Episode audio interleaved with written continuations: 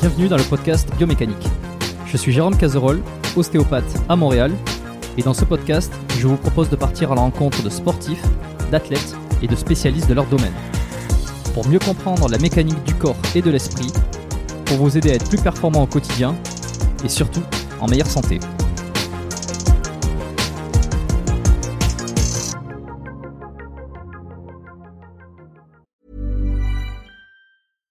Hey, I'm Ryan Reynolds. At Mint Mobile, we like to do the opposite of what Big Wireless does. They charge you a lot, we charge you a little. So naturally, when they announced they'd be raising their prices due to inflation, we decided to deflate our prices due to not hating you. That's right. We're cutting the price of Mint Unlimited from $30 a month to just $15 a month. Give it a try at mintmobile.com slash switch. $45 upfront for three months plus taxes and fees. Promo rate for new customers for limited time. Unlimited more than 40 gigabytes per month. Slows. Full terms at mintmobile.com. Ouais, ouais, mais non, on va, être bien là. Bon, on va être très bien euh, pour parler de plein de trucs. Euh, Aujourd'hui, euh, donc Gaëtan Lebris, on, dit pas le S, hein, si? Exactement, non, on dit Gaëtan Lebris. Ça fait plaisir d'ailleurs qu'on n'écorche pas. Ben voilà, tu vois, c'est, c'est, les, gens sauront. Euh, on va parler de plein de trucs. On va parler, euh, on va parler de sujets, euh, de sujets. alors pas tabous, pas trucs comme ça, mais c'est des sujets qui, les sports de combat, ça intéresse pas mal de monde. Ça intéresse moi le premier. beaucoup sur le, le podcast aussi. Il y en a, il y en a beaucoup qui sont passés, tu vois. Je vais pas tous les citer à chaque fois, mais je laisserai aux éditeurs d'aller regarder un peu la liste des personnes qui ont, qui ont été dans le, le domaine du MMA, du combat, de, des arts martiaux aussi. Exactement. Et bah, je, je vais te laisser te présenter. Moi, j'aime bien euh, demander à mes, à mes euh, invités de se présenter un petit peu d'abord pour, euh, pour voir qu'est-ce qu'ils disent d'eux, en fait, tout simplement. Bah voilà, moi je suis Gaëtan Lebris, donc je suis ancien combattant professionnel. J'ai pris ma retraite officielle de toutes les compétitions sportives possibles que je pouvais faire au mois d'octobre de l'année dernière puisque j'ai eu un grave accident de voiture. Mais j'ai combattu pendant presque 18 ans. Donc que ça soit dans des combats illégaux, comme a pu euh, le montrer le reportage de Brutix à travers Charles, enfin Charles Villa qui a fait ce, ce, ce reportage qui a très très bien marché, Ouais. on va pas se mentir. Euh, voilà, euh, le MMA amateur et professionnel, jiu-jitsu brésilien, compétition nationale, internationale, européenne. Donc euh, voilà, pas mal de choses. Je suis aussi formateur pour certaines euh, sociétés de sécurité dans l'événementiel. J'ai été aussi intervenant pour la police d'intervention des trains euh, dans, à Paris. Euh, voilà, j'ai multiples casquettes. euh, J'ai été aussi un peu garde du corps euh, pour la protection rapprochée pour des personnalités. Donc voilà, et à travers tout ça, bah, à côté de cette casquette-là, j'ai toujours été aussi restaurateur. Donc j'ai eu vraiment deux vies euh, parallèles, professionnelles, c'est-à-dire ma vie, bah voilà, euh, sportive et, euh, et, et dans la sécurité, ainsi que mes propres restaurants. Donc voilà, aujourd'hui, on a la structure One More Step Training en Suisse, qui a été ouverte il y a 18 mois, et je suis donc le head coach de cette euh, de cette structure, et évidemment le l'entraîneur euh, et le coach de French Viking. Voilà. Voilà, French Viking. Bon, alors, pour être parfaitement honnête, euh, et enfin, honnête, euh, transparent, c'est qu'il y a un auditeur, en fait, qui m'a envoyé, euh, il y a quelques semaines de cela, il m'a envoyé le compte de French Viking, et également la chaîne YouTube King of Streets. Ouais. C'est ça que ça s'appelle, hein, comme ça. Ouais. Dit ça, mais tiens, Non, regarde, ce sont des combats un peu, ouais, des combats un peu underground. Euh, tout ça, tout ça. Euh, c'est un Français qui va faire des combats. Alors underground, euh, en gros, ça veut dire euh, c'est une espèce de MMA sans règles où en tout, tous les coups sont permis. Il y a des règles, mais tous les coups sont permis. Alors je me suis plongé dans ce truc. Euh, j'ai regardé la chaîne YouTube, j'ai regardé le documentaire sur euh, sur Brutix, donc qui est le la plateforme de Brut, plateforme premium de Brut. En fait, j'ai- regardé le documentaire qui est en trois parties où on voit justement toi ainsi que French Viking en préparation pour aller combattre. Donc c'est en Norvège, c'est ça? Euh, en Suède, ouais. Suède. En Suède, pardon. Bon, en Suède, ouais. euh, À, ouais. Et, euh, et on voit tout ça et, et c'est assez impressionnant et, euh, et j'ai eu envie de te contacter derrière. Alors déjà bon, je remercie dans un premier temps l'auditeur qui m'a envoyé le ou le- l'auditeur ou l'abonné qui m'a envoyé euh, qui m'a envoyé ça parce que je connaissais pas du tout. Euh, et j'ai bouffé les vidéos et j'ai trouvé ça hallucinant parce que évidemment je savais pas que ça existait. J'étais déjà tombé. Alors j'en ai parlé avec Jess Liodin, je crois, euh, dans le, le podcast précédent. J'ai enregistré avec lui euh, il y a pas longtemps. Euh, il sera sorti juste avant. J'avais parlé avec lui, tu vois, de, de, de, de ça. Euh, je savais que ça existait un peu, tu vois, on voit sur les chaînes YouTube, les mecs qui font des combats avec des potes de paille autour, tout ça. Mais je pensais pas qu'il y avait un vrai. Putain, c'est un vrai monde. sous-marin de Fight Club. Exactement. C'est-à-dire qu'aujourd'hui, le film qui est sorti maintenant il y a presque 30 ans avec Brad Pitt, hein, le film Fight Club, qui a choqué un petit peu euh, les mentalités et les esprits des gens quand c'est sorti. Euh, aujourd'hui, à l'époque, quand ils ont fait ce film, ça existait déjà. Euh, moi, j'ai combattu là-dedans il y a maintenant plus de 20 ans pour mon premier combat, tu vois, enfin 18-20 ans.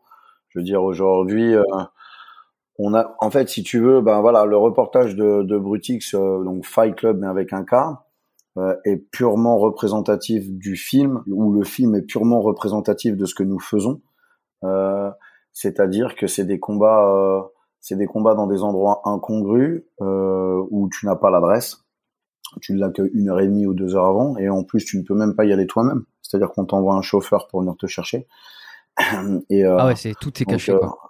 Voilà, effectivement. Mais tout est, euh, enfin, King of the Street, c'est la cage ou l'endroit euh, le plus dangereux du monde pour combattre. C'est sûr. À l'heure actuelle, c'est ce qu'il y a de plus euh, dangereux, ultime à faire. C'est certain. Et, c'est à pas confondre avec le MMA. Voilà. C'est vraiment sans règles. on a le dernier opposant du French Viking qui s'appelle Eric Olsen. Euh, dans au King of the Street. Donc euh, Valentin, euh, le, le, French Viking a gagné hein, par KO, mais bah, mhm. son adversaire là a combattu dernièrement et, a carrément rentré le doigt dans l'œil de son adversaire pour lui enlever l'œil. Donc, enfin, en tenter de lui enlever l'œil. Bah oui, il y a pas de règle. Oh putain. Donc euh, tu peux tu peux très largement y laisser ta vie. Après il y a pas de mort là-dedans. Euh, on a eu quand même voilà des gens qui ont été lourdement touché. Mais je veux dire, euh, est-ce que c'est vraiment plus dangereux que de prendre euh, que de prendre des coups à la tête en boxe anglaise euh, pendant 20 ans? Je suis pas certain. Je sais pas. Parce que les, combats sont très courts en plus. Hein. J'ai regardé sur, bah, sur la, vidéo, la, chaîne YouTube, c'est moins, de, de 3-5 minutes hein, souvent. Ouais, c'est ça, tu vois, le Viking, le Viking, il a fait, French Viking a fait un des combats les plus longs chez, au, au King of the Street, ça a duré 8 minutes. Donc c'est 8 minutes en enfer, hein, faut pas se mentir parce que bah, tu es contre des grilles de chantier sur du béton. Quand tu tombes, tu tombes pas sur un tapis. Euh, quand tu frappes, t'as pas de gants, euh, donc ça ouvre tout de suite. Donc il euh, y a des gens aussi, tu sais, t'as beau être le plus grand guerrier du monde, le jour où t'as pas vraiment pris une patate avec 17 points de suture et puis tu pisses pas le sang sur ta propre tronche comme ça, le sang fait peur, vite, très vite, même au plus grand des guerriers.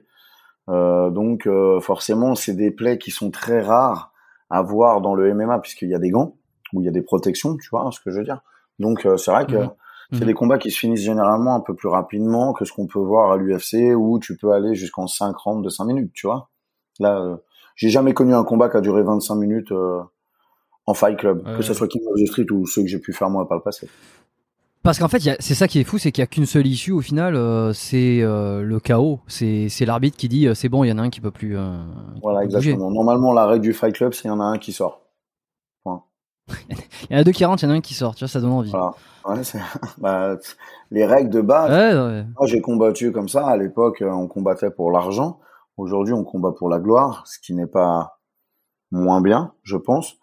Euh, moi, j'ai combattu pour des grosses sommes d'argent, comme j'ai pu combattre aussi. J'ai fait un combat gratuit, euh, juste parce que j'ai été provoqué. Euh, je veux dire, aujourd'hui, on combat pour la gloire. Il n'y a plus de paris sur les mecs, c'est plus euh, le cercle de voitures euh, avec euh, les gens riches autour qui parient sur le deux mecs qui se tapent dessus. C'est plus du tout comme ça. C'est hmm. plutôt des règlements de compte, tu vois. King of the Street, je pense que ça fait même du bien. Ah, je, vais créer beaucoup de, je vais me, je vais me faire beaucoup d'ennemis. C'est-à-dire que ça fait même du bien à la société. Ça permet, ça permet d'opposer certains groupes politisés ou certains groupes avec certains idéaux euh, voilà, euh, des certains chefs de clan, certains chefs de même de de de, de clubs de foot euh, qu'on appelle hooligans peuvent venir régler deux trois problèmes dans une cage plutôt que d'avoir des groupes mm. qui prennent à partie des familles comme on a pu voir à Paris c'était magnifique d'ailleurs comment comment comment la France a été débordée comment la France a été débordée sur le match le match qu'il y a eu au Stade de France là avec les Anglais on a tout mis sur la faute des Anglais en disant que voilà, c'était des hooligans anglais et tout le bordel. Et puis on a bien vu que la sécurité française n'était pas n'étaient pas à la hauteur de l'événement qui était en train de se passer au Stade de France. Ils ont été complètement débordés. Et je veux dire, ça, ça pourrait être aussi, si tu veux, on pourrait le mettre dans un contexte avec euh, bah, deux, deux chefs hooligans de, de clubs de foot, tu vois, qui se dé, qui va, enfin, je veux dire, quand il y a Manchester, Liverpool en Angleterre, on sait très bien que c'est un match à haut risque. Et bah, ça permet aussi d'avoir des cages comme King of the Street, de pouvoir peut-être opposer ces deux chefs-là, plutôt que d'avoir 50 personnes contre 50 autres personnes à la sortie d'un stade qui prennent à partie des familles, des gamins. Voilà, on reste que des gens qui veulent s'opposer à un instant T savoir qui est le meilleur, point barre, tout simplement. Alors c'est assez impressionnant. Hein. Donc toi, tu as accompagné French Viking. Euh, en fait, tu l'as préparé physiquement et, pour le combat aussi. Euh, ouais, tout à pour, fait. pour ça. Alors là, plus récemment, là, il y a eu, tu m'as dit, vous avez fait, euh, vous avez eu une victoire en en, ber, en Berknuckle, Berknuckle, c'est ça? Berknuckle, ouais, Berknuckle, ouais. C'est-à-dire Ouais. que là, Ouais. euh, samedi dernier, on a été donc à Sheffield. On remercie encore d'ailleurs le le- l'association, euh, le BFBA, l'organisation BFBA, hein, Barfist euh, euh, Boxing Association. Hein. Donc c'est euh, c'est vraiment des gens en qui euh, on peut être très reconnaissant. On n'a que de la gratitude. Andrew Backwell, hein, qui en est un, des propriétaires, nous a donné une chance incommensurable. C'est-à-dire qu'au mois de janvier dernier, euh, voilà, euh, Valentin, euh, donc le French Viking a eu sa première chance pour un titre européen en title shot, ce qu'on appelle, c'est-à-dire, bah, il est sorti de King of the Street là avec des combats sans règles et tout pour rentrer dans une organisation officielle avec des règles. C'était de la boxe anglaise à main nue, c'est-à-dire il n'y a pas de gants, mais c'est que de la boxe anglaise. Fini de sauter sur la tête des gens ou de mettre des gros coups de pied, des gros penalties, Ah, de voilà, ouais. pas de pied, pas que de la boxe anglaise, mais à main nue, avec bien sûr des règles et des rounds de deux minutes. Et on est passé très très près de décrocher cette ceinture, mais on a accusé notre première défaite face à un combattant euh, hors norme qui s'appelle Rich Chilik. C'est un combat d'ailleurs qu'on peut aller voir sur YouTube. hein. Ça a été mis en lien sur YouTube. C'est un Attends, combat de quoi je, je vais me le, je vais me le noter, je vais le noter tout ça là, comme ça, j'irai le rajouter dans la description là. en- Ouais, pas de euh, souci. Pour euh, ceux qui veulent aller regarder. Donc tu me dis, c'est le combat euh, entre euh, French French Viking et Et Rich Chilik. Richie, donc R-I-C-H-I-E, et Lik, Ouais. L-E-A-K. Et tu L E A K, mets, euh, ok. tu mets combat French Viking BFBA. Voilà. T'es tranquille, t'as tout ce qu'il faut là-dessus. Ouais, bon, je rajouterai ça, ouais. Ok. Euh, donc bon, alors attends, on va revenir un peu sur tout ça aussi parce qu'on a fait. Là, c'est un peu le, le présent. Euh, de toute façon, l'épisode sor- sortira euh, quelques semaines après, donc il y aura, il y a toujours un, un décalage. Mais c'est pas grave, on va, on va essayer de parler un peu. euh, déjà, toi, la première fois que t'as découvert euh, euh, ça, tu me dis, t'as combattu, t'as combattu à 19-20 ans, c'est ça? Mm, Ouais, Tu exactement. T'avais, t'avais vu le film, t'avais pas encore vu le film. Ça se présente dans quel contexte?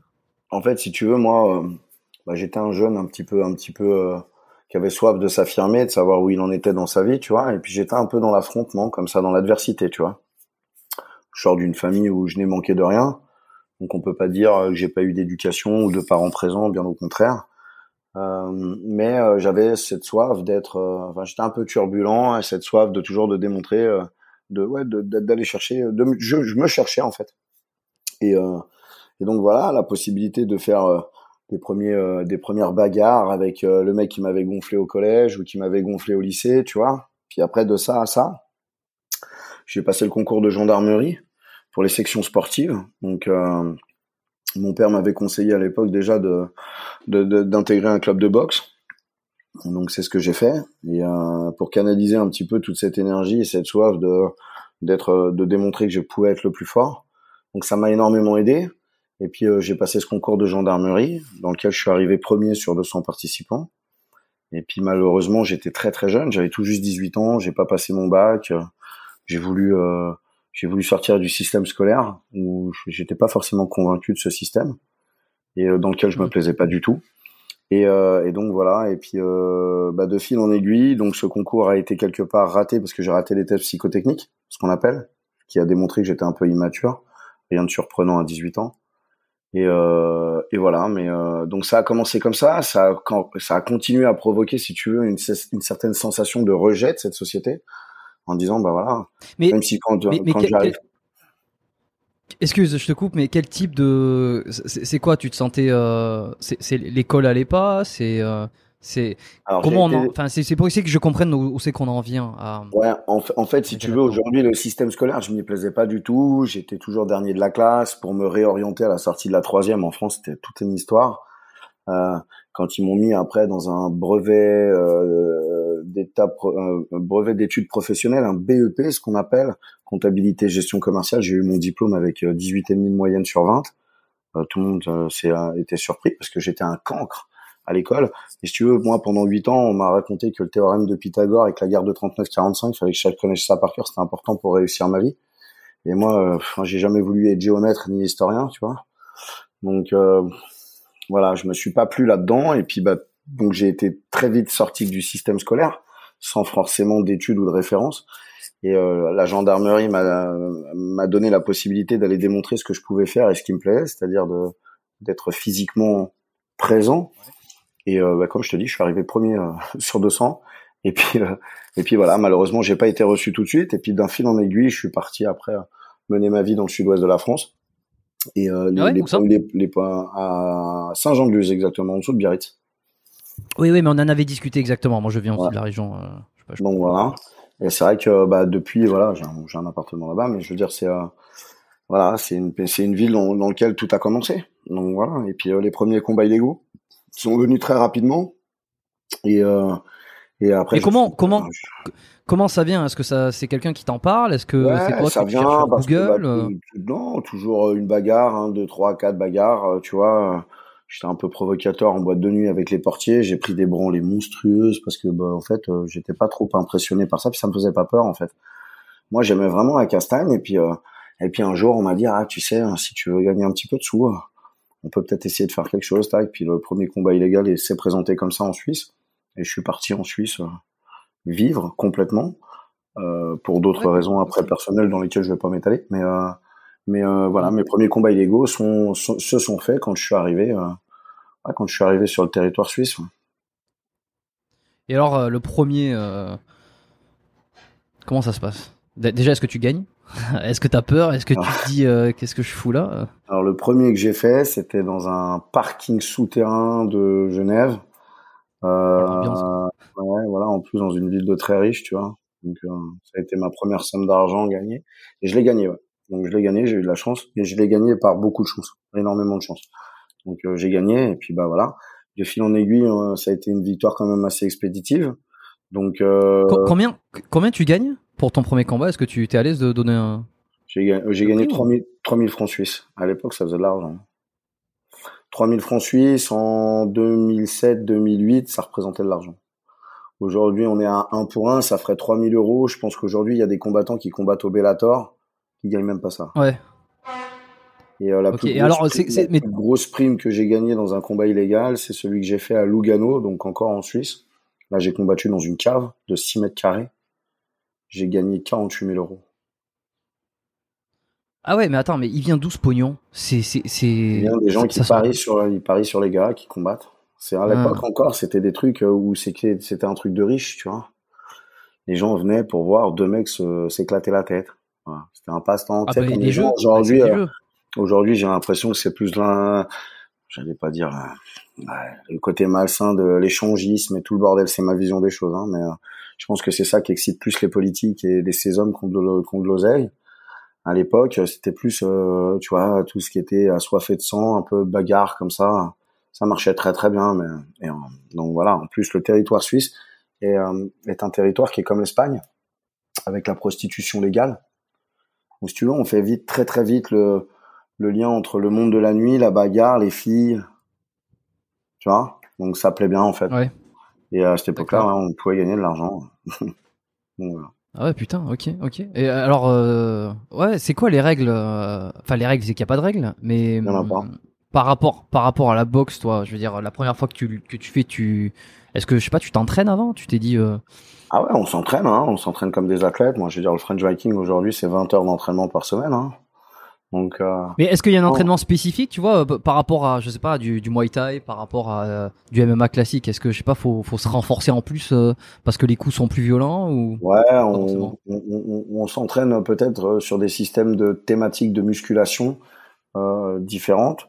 Anatomiquement parlant et physiologiquement parlant, on demande certaines choses au corps qui est pas demandé en MMA, une certaine solidification des métacarpes, tu vois, des mains, des, de tout ce qui est articulation du poignet, Euh, on évite au maximum tout ce qui peut être luxation et tout ça. Ça, ça vient un peu dans les mêmes thématiques euh, que le que le que le MMA, tu vois. Mais euh, si on devait euh, si on devait s'approcher euh, un combat illégal, si on s'il doit se rapprocher de quelque chose, ce serait plutôt du late way, ce qu'on appelle. C'est cette version un peu ultime de la boxe taille où ils ont des cordes, tu sais, sur la main. Ça se fait aussi à main nue.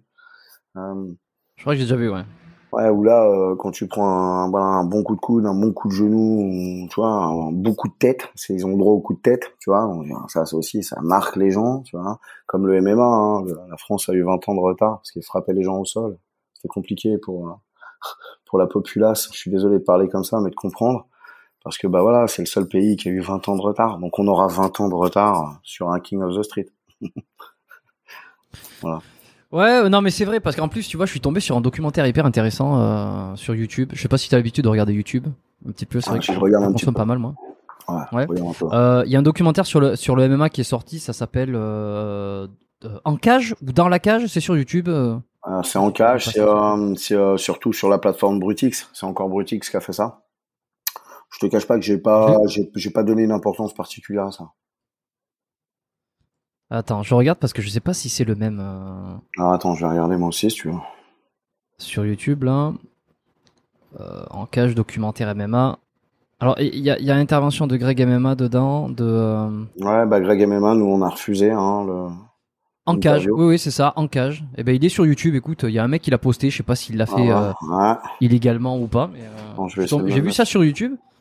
Ouais. J'ai regardé, c'est assez intéressant et de voir effectivement l'évolution qu'il y a eu euh, alors sur le MMA, sur euh, jusqu'à la légalisation. Mhm. euh, qu'à l'époque il y avait le, le un, un des, un des ministres qui disait que c'était un peu comme les jeux du cirque, que c'était euh, euh, que si on légalisait ça, on, on légalisait, euh, enfin que c'était un peu grave. Euh, Mhm. J'ai pas d'avis dessus moi, je, je précise. Euh, donc là forcément c'est légalisé, mais c'est parce qu'il y a des règles. Est-ce que euh, bah, les combats illégaux, si ça devient illégaux, c'est plus des combats illégaux finalement, si ça devient légal. Exactement.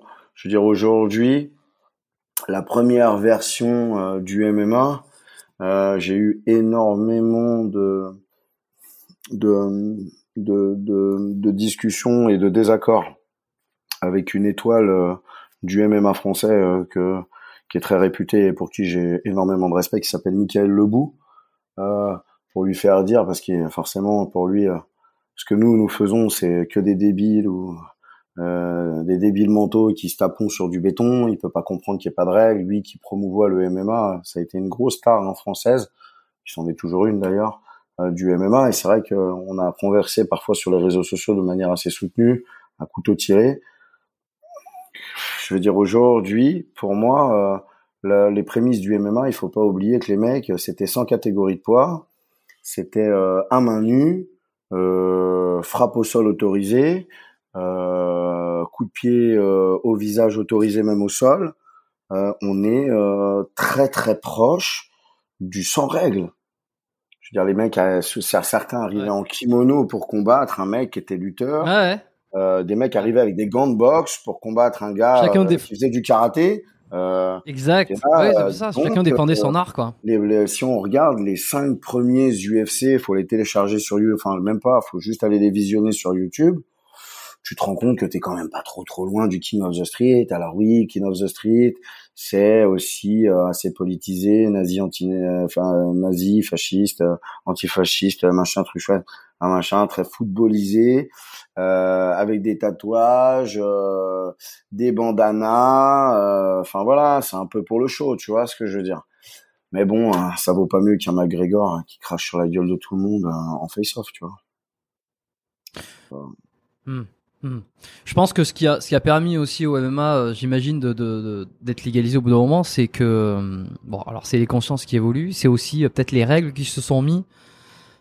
C'est sûr que quand tu y penses, c'est violent, hein, euh, de, de la même manière. Alors peut-être moins parce que, franchement, je suis tombé sur une vidéo où t'as un mec qui fait le, qui met, enfin, dans King of the Street par exemple. J'en ai regardé plusieurs, hein, mais il y en a une qui est assez choquante, c'est le coup de pied dans la tête alors que le mec est par terre, il lui, il shoot, c'est un penalty quoi. Ah, ouais, ça c'est, je crois que c'est la victoire de Liam, Liam Wise. C'est un super copain à moi d'ailleurs. Euh, d'ailleurs que j'ai vu au, bar, euh, bah, au BFBA samedi puisqu'il a défendu sa ceinture européenne euh, professionnelle. Euh, je veux dire moi aujourd'hui Valentin son premier combat il a terminé le mec en lui sautant un pied joint sur le visage. hein. Et ça, ça, tu penses que ça va être légalisé? Ça sera jamais légalisé. Ça ne le sera pas. Il y aura toujours des gens pour dire que c'est pas normal. Moi, euh, tu sais, je, suis préparateur physique spécifique et préparateur mental pour des athlètes de tout de tout bord. Et j'ai euh, en particulier deux pilotes officiels Ferrari que je coach, que j'ai suivis sur euh, le circuit de Mugello en Italie. Moi, je trouve ça complètement pas normal d'arriver à 300 km heure en bout de ligne droite, se taper un freinage sur 90 mètres et prendre la courbe à 110 km heure. Euh, moi, ça, pour moi, c'est de la folie. Alors, est-ce que j'ai raison?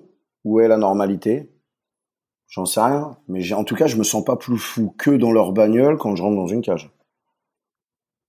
Après, euh, chacun sa vision des choses.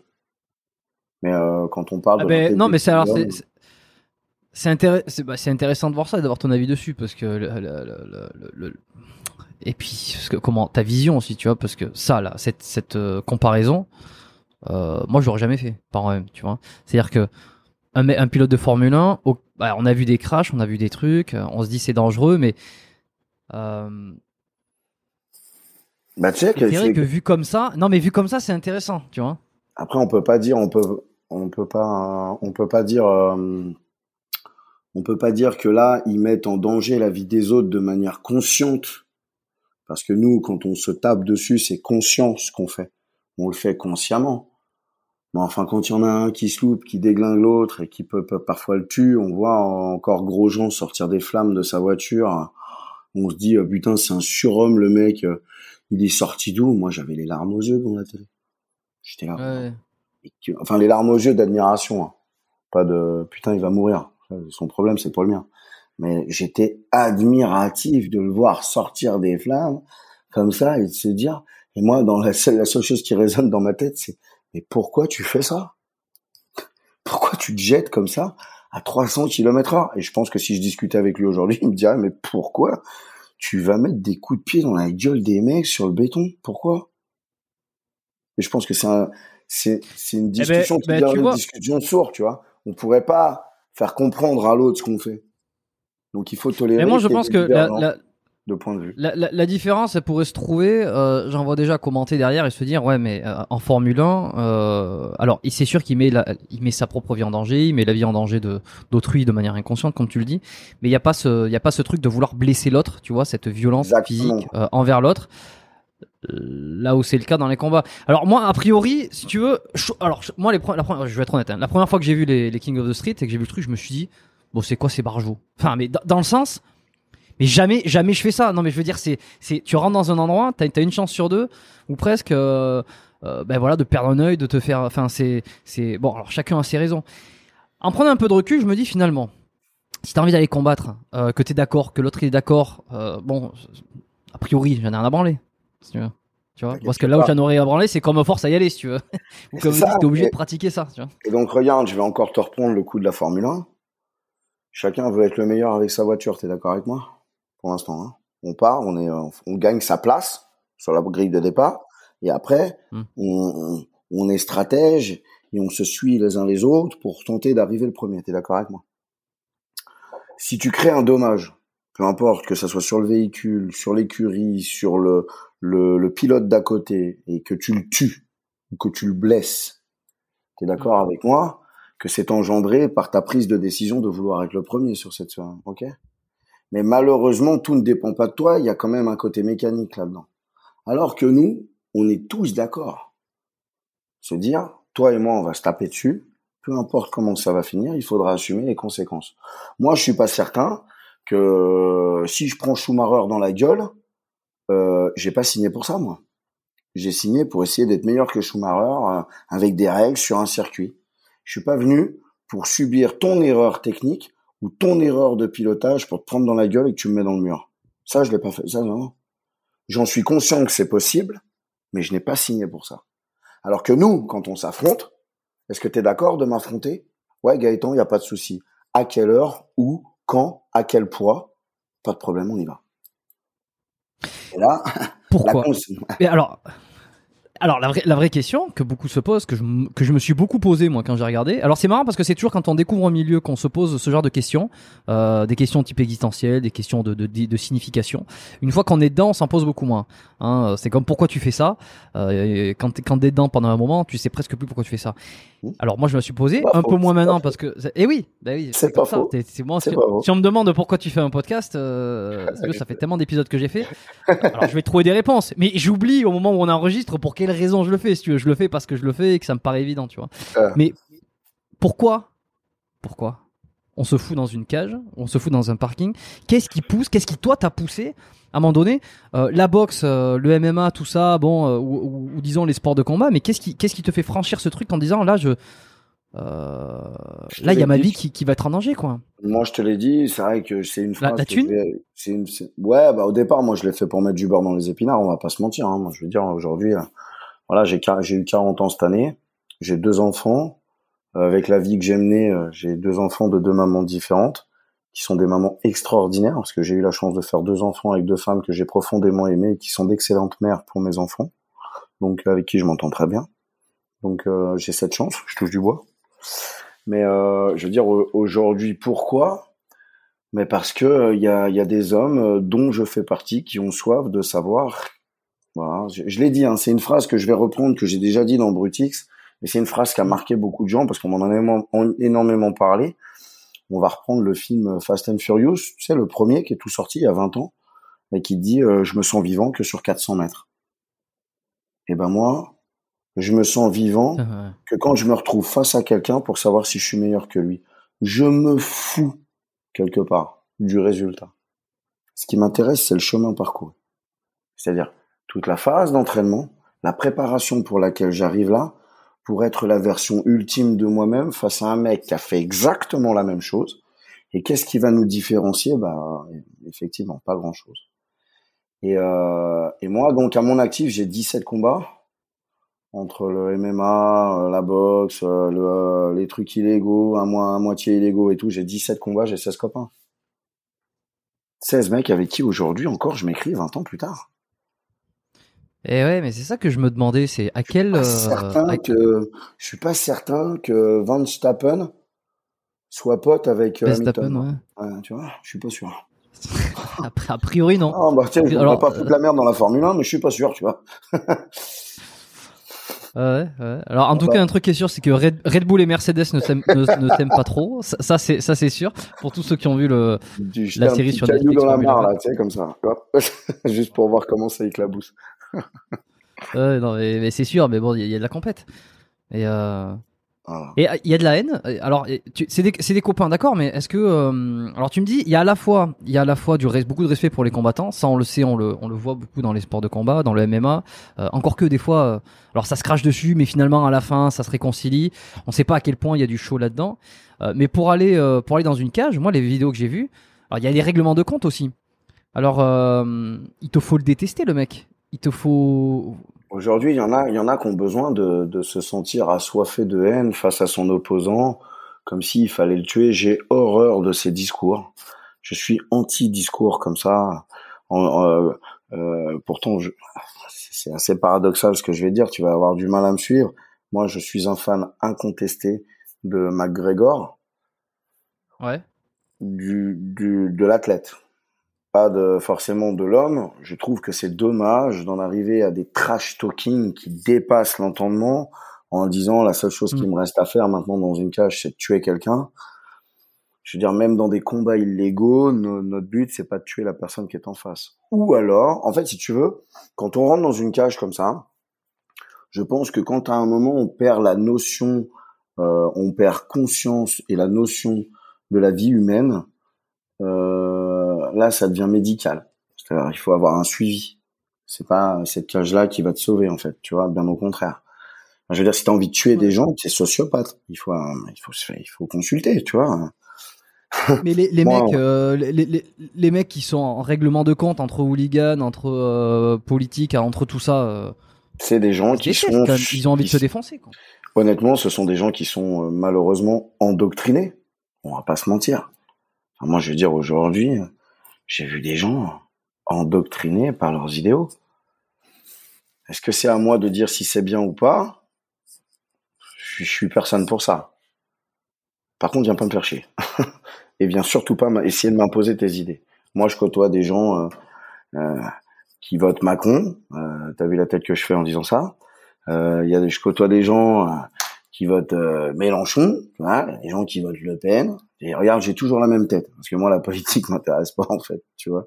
Donc gauche, droite, milieu, extrême, je sais pas, je je comprends pas, je m'en fous moi en fait. Tu peux te présenter devant moi, être avocat, plombier, euh, juriste ou serveur, je sais quoi d'autre. Euh, si tu me dis Gaëtan, aujourd'hui, euh, voilà, je me suis entraîné, j'aimerais j'aimerais qu'on qu'on qu'on qu'on qu'on essaye de regarder si on est qui qui est le meilleur de nous deux? Est-ce que tu serais ok de faire ça à tel poids?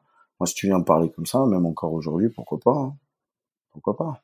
Tu vois, Hmm. pourquoi pas? Même si je pense qu'à 40 ans, moi j'ai mon fils de 6 ans maintenant, c'est c'est la prunelle de mes yeux, ma fille vient d'avoir 18 ans, j'ai autre chose à foutre que d'aller ramasser des nions. Ouais, Tu vois ce que je veux dire? Je me suis ouais. professionnalisé dans la préparation physique euh, spécifique et mentale.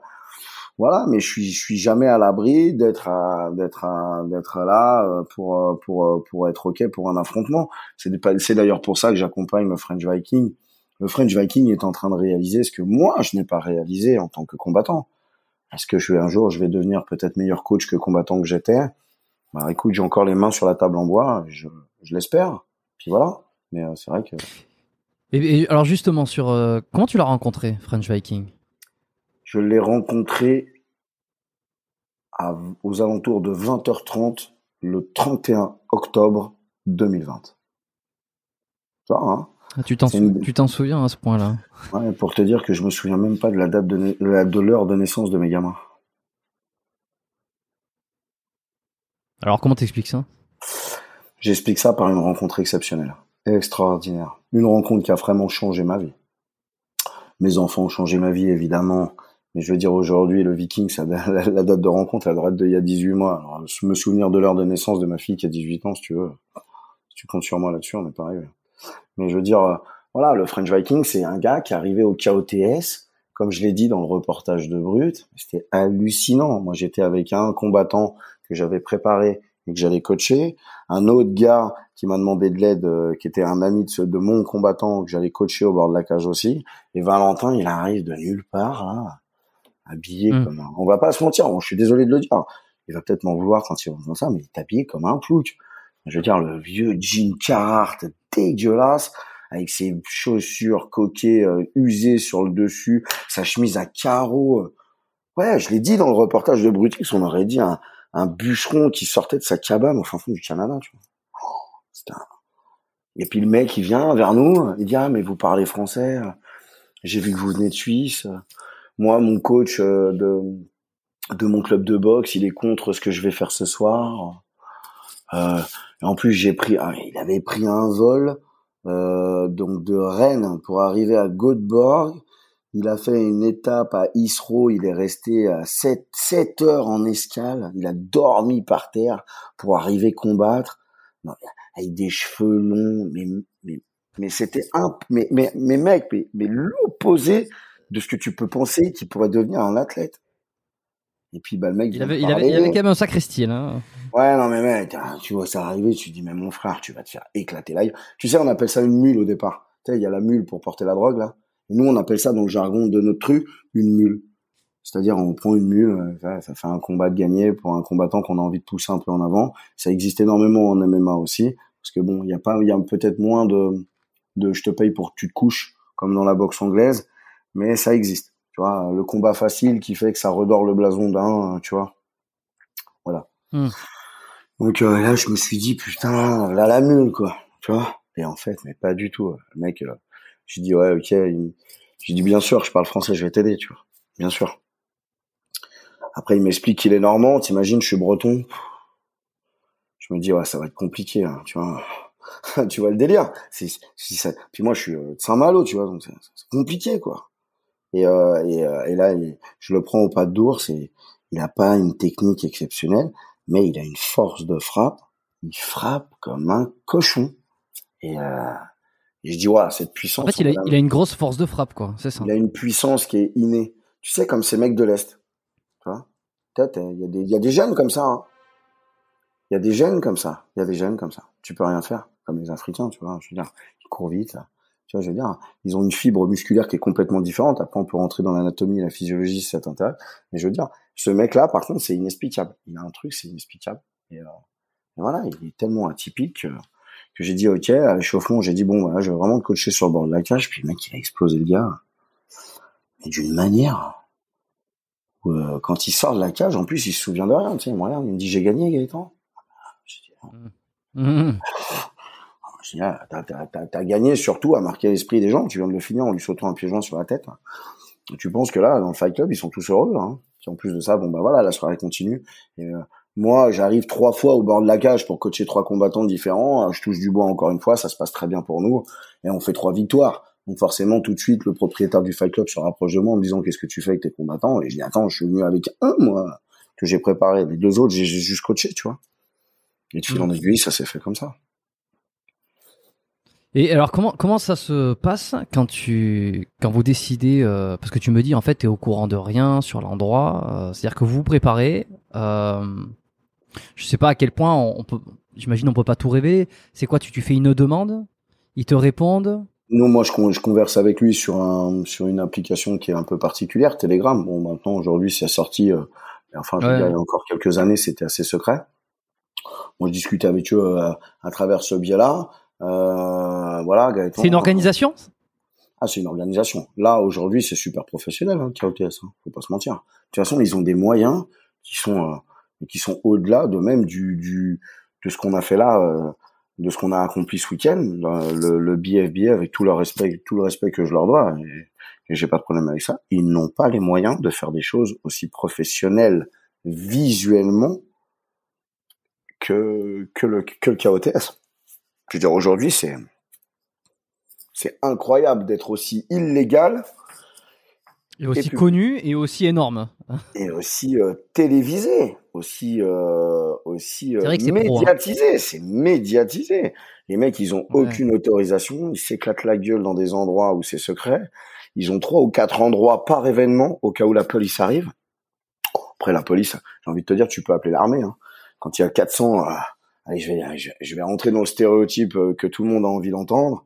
Euh, quand t'as 400 hooligans autour d'une cage pour regarder deux mecs se foutre sur la gueule dedans, euh, je vois mal deux voitures de flics arriver pour dire est-ce que vous avez l'autorisation? Là, faut appeler l'armée, mon frère. Hein. c'est pas possible. Hein. Si tu viens pas avec le SWAT, euh, tu veux dessouder comment les gens d'ici? C'est impossible. Ouais. Donc en fait, c'est là où ils sont très forts. Et en plus de ça, ils font toujours ça dans la même ville. C'est-à-dire qu'à un moment, les autorités sont au courant, faut pas se mentir. Mais ça, ça c'est en fait donc le, le KOTS, donc c'est l'organisation. En Suède, pardon. Putain, comme quoi, je... Suède, hein je vais le noter.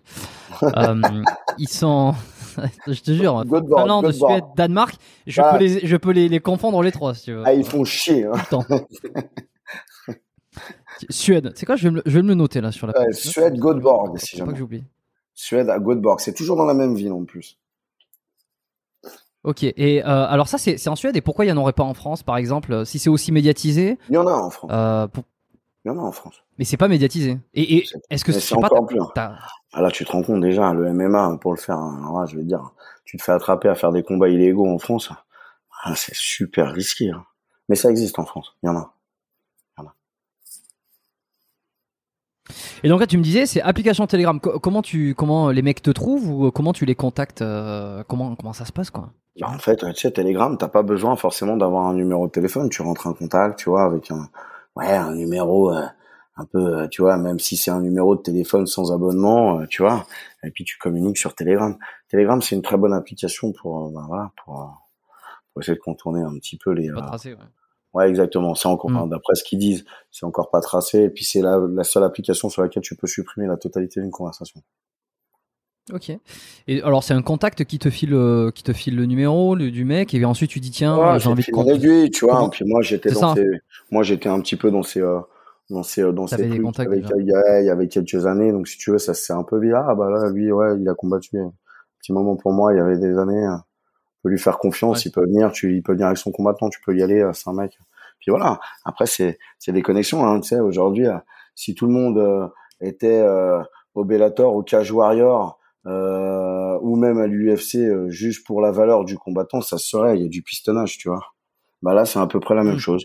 Tu connais l'ami du copain qui fait que bah t'as une bonne relation, on se rend compte, ça se fait, ça se fait pas. Voilà. Et donc en fait, vous avez, euh, vous faites un combat euh, ensemble. Alors toi, French Viking, tu entraînes French Viking, lui qui est le qui est le combattant. Vous partez là-bas en Suède, premier combat, il gagne. Alors moi, je l'entraîne. Vous revenez pas, en France Je le rencontre là-bas. Le premier combat, je le Ah, tu le- rencontre là-bas. Tu le rencontres là-bas, d'accord. Ok, ok, ok. Je le coach à côté de la cage, il gagne. Et puis là, après, il Qu'est-ce que tu faisais Qu'est-ce que tu faisais là-bas Si tu le Je rencontres Je là-bas. l'ai dit, j'emmenais un autre combattant. Ah oui, oui, voilà, d'accord. Ok. Un, j'emmenais un autre combattant. Et ensuite, euh, elle se fait quand la rencontre avec Charles Villa qui a fait le documentaire euh, Charles Villa, il a essayé pendant plusieurs années de rentrer en contact avec le King of the Street qui a complètement refusé. Euh, Charles Villa apprend que bah voilà, il y a un Français qui brille euh, dans le dans le King of the Street après cette victoire où Valentin a sauté sur la, tête du mec, tu vois. Euh, donc une victoire assez impressionnante. Donc euh, Charles Villa était assez déjà euh, alerte sur les réseaux sociaux. Ça reste quand même un grand reporter, un mec pour qui on a énormément de respect, même si je pense qu'il nous a un petit peu oublié par la suite. Ça, ça reste que mon avis. On pourra, on pourra développer là-dessus si tu veux après. Mais euh, donc le gars, il est, euh, Moi, il est curieux. vraiment, ouais. bon, bon, bah, on en reparlera. Mais euh, le mec est donc était assez alerte, un peu comme toi, tu vois, sur les vidéos, euh, les vidéos euh, YouTube du KOTS et tout.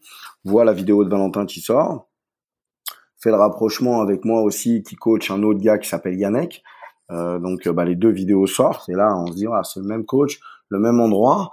Euh, parce que Valentin, après sa première victoire, comme je te l'ai dit, il habitait à Rennes, en Normandie. Euh, donc euh, décide euh, sous ma proposition de venir vivre chez moi, donc dans la maison bah, qui est la mienne, hein, où je fais. Je lui dis écoute, t'es voilà, comme j'ai dit dans le reportage, soit t'es une pompe à vélo, soit t'es une pépite, et toi t'es une putain de pépite, j'en suis sûr.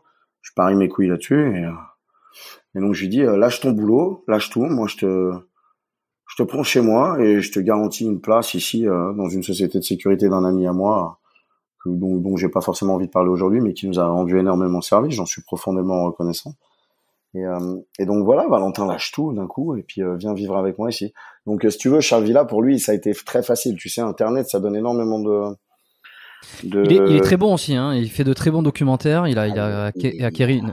il est excellent. bonne visibilité. Le, le mec, il Ouais. le reportage de Brutix, c'est un truc, c'est un- c'est une série télé. hein. Ouais. C'est un truc de. Ah non, c'est impressionnant, exactement. Et j'ai regardé quelques-uns de ses de ses vidéos après sur sa chaîne YouTube. Euh, alors il est très bon parce qu'il arrive à faire de très très bonnes vidéos ensuite qui donnent envie d'aller regarder les reportages qu'il fait pour euh, Brutix. Euh, il a fait quelques reportages de guerre, tout ça, c'est assez. euh, Ah ouais, quand il fait la série. il a l'art, quand il a l'art de choisir les sujets aussi. les, les narcotrafiquants au Mexique, euh, le mec, il a failli prendre une balle quand il va en Afrique, là, face au chef de guerre, quand il est assis sur la chaise et qui, on voit bien, hein, il pose pas la bonne question au bon moment. En tout cas, le mec en face, il la prend pas vraiment très bien. Quand t'as 200 gamins de 15 ans complètement défoncés à la colle, qui mettent la main sur l'arme, je vais dire un truc, hein, tu transpires un moment. hein. Non, non, le gars, il a une sacrée. Tu m'étonnes. Oh là, ça, ah, est-ce que est-ce que c'est plus dangereux que d'aller dans une cage? J'en sais rien. enfin, tu, c'est à toi de voir. Euh, comme ça. Ah, non, non, mais moi je l'ai eu là, il a mangé là, hein, à la table. Hein, tu vois, je peux, je peux, je peux tourner l'ordinateur. Il a mangé juste là, tu vois, voilà, juste ici. Ouais. Donc, euh, je veux dire, euh, le mec, il a une, bon, je suis, ouais, je, suis bah, je t'en prie, je suis grossier, mais une sacrée paire de burnes. Ah ouais.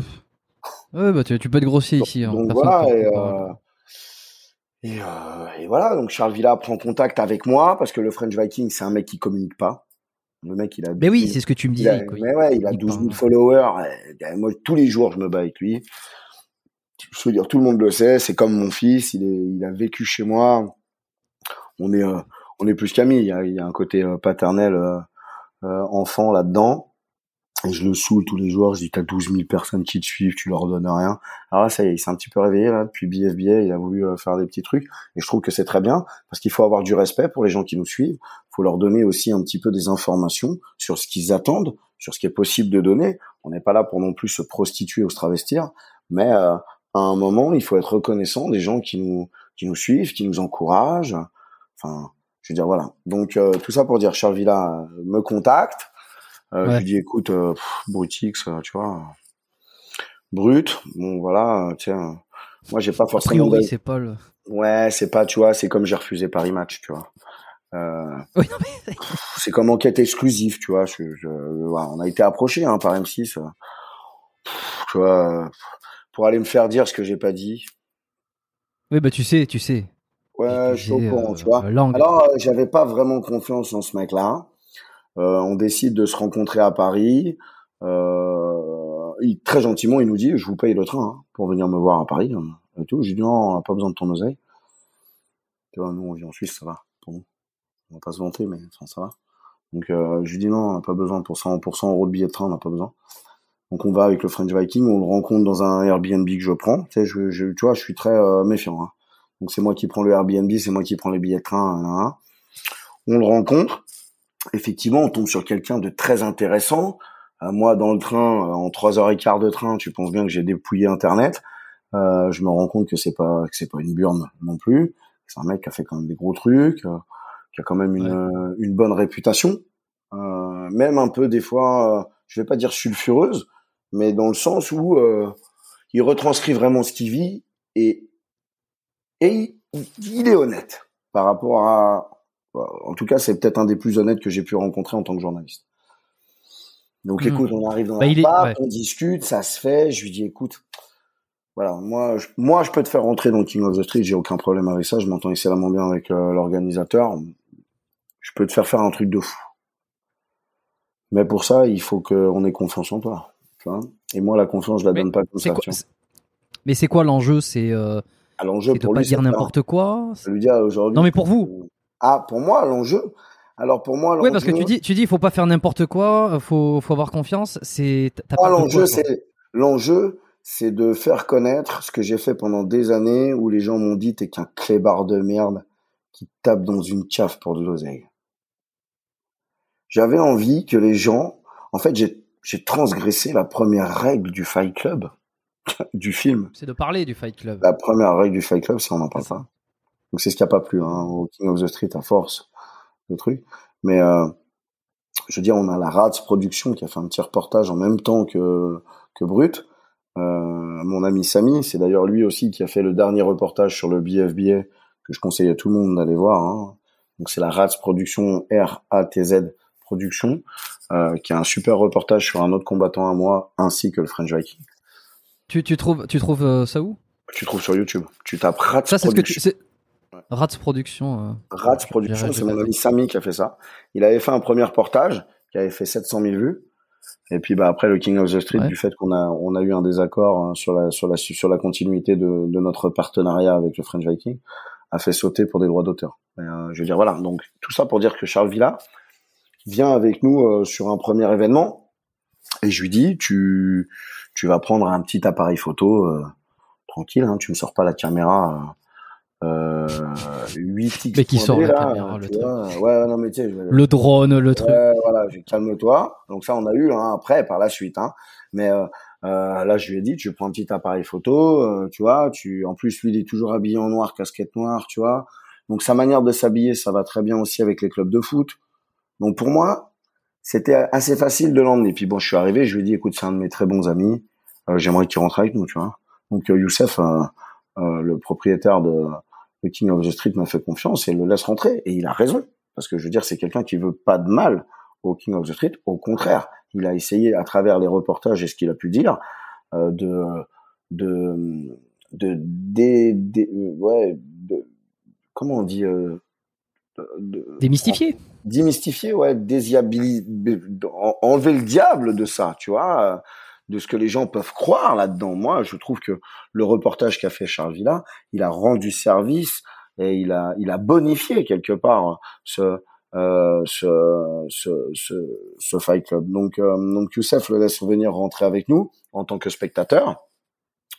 Euh, ce soir-là, le combattant à la dernière minute ne se présente pas pour le French Viking, euh, parce que ça, il y en a aussi hein, beaucoup hein, qui se la racontent pour avoir des affiches et faire parler d'eux, et au dernier moment, ils montent pas dans l'avion. Donc voilà, mon autre combattant euh, prend une défaite euh, assez expéditive, donc c'était pas une très très bonne soirée pour nous. Et, et là, Charles Villa prend toute la dimension d'un fight club et d'une organisation complètement illégale, ultra organisée. Dans le... Il doit halluciner le type quand, parce qu'il Ah ouais, est ouais, pas de ce milieu-là. C'est comme si dit, moi ouais. je débarque. euh, Non, mais là, il m'a dit, Gaëtan, qu'est-ce que c'est que ça? Eh ben, Je lui ai dit, bienvenue chez nous. bienvenue chez nous. enfin, moi, je sais pas, qu'est-ce que tu trouves de bizarre, quoi? Dit, Bienvenue dans la maison de Dieu. ouais, c'est un peu ça, tu vois. Nous, on voyage, le, King of the Street, ils nous ont super bien traités. Enfin, je veux dire, on était dans des hôtels 5 étoiles avec euh, piscine, sauna. Trois, deux, deux, deux, jours avant, une journée après le combat, on a été super bien traités. Aujourd'hui, on n'est pas traité comme ça dans les organisations légales. Je veux dire, aujourd'hui, King of the Street, sans eux, on serait pas où on en est avec le French King.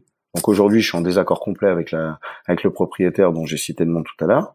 Euh, je veux dire, aujourd'hui, on est en désaccord complet, même fâché, très fâché. Ça, ça nous regarde. Je rentrerai pas là-dedans, mais euh, mais je veux dire, aujourd'hui, on leur on leur est profondément reconnaissant. Il manquerait plus qu'on crache dans la soupe. Et il y en a combien des organisations comme ça? Parce qu'il y a Kings of the Street, mais j'imagine que c'est pas la seule. Ouais, il y en a d'autres.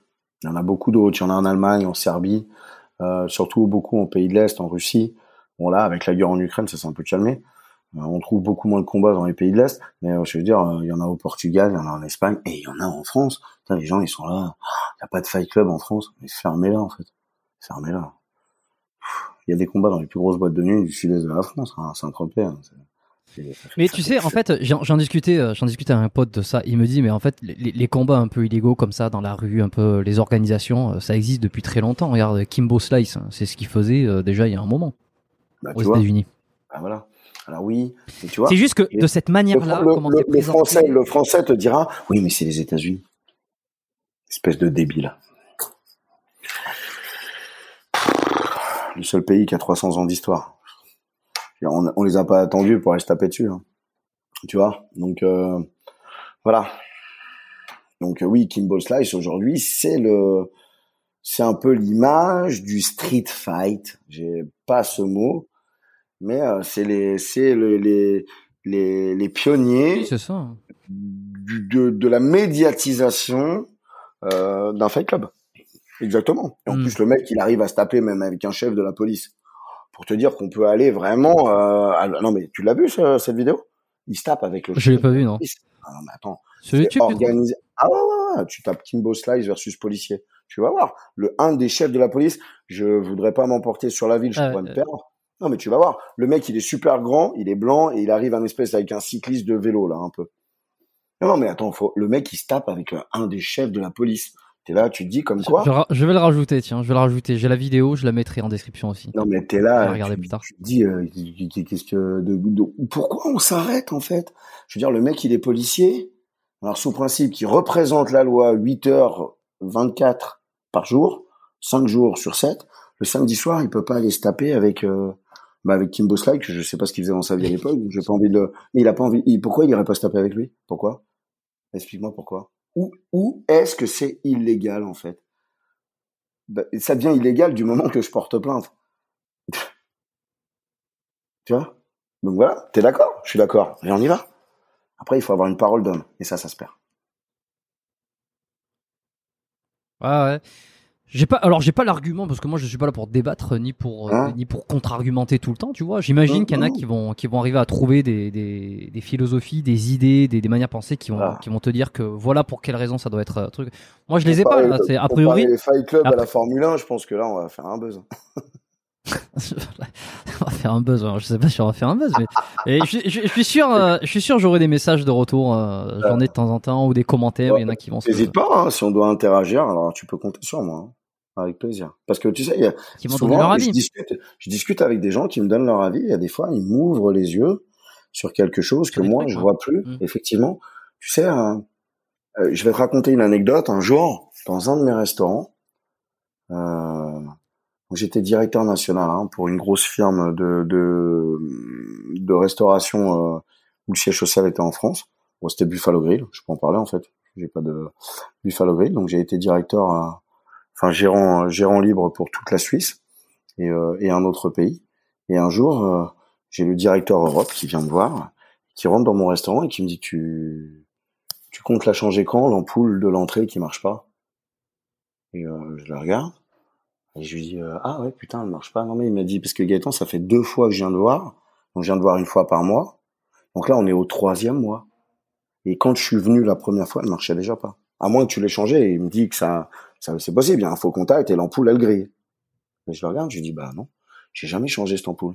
Comme quoi, tu vois, quand t'es toujours la tête dans le guidon dans ton truc, bah, il y a des fois, tu passes à côté de détails qui, pour les, euh, le, le, commun des mortels, lui saute aux yeux. Et j'ai aucun problème à dire.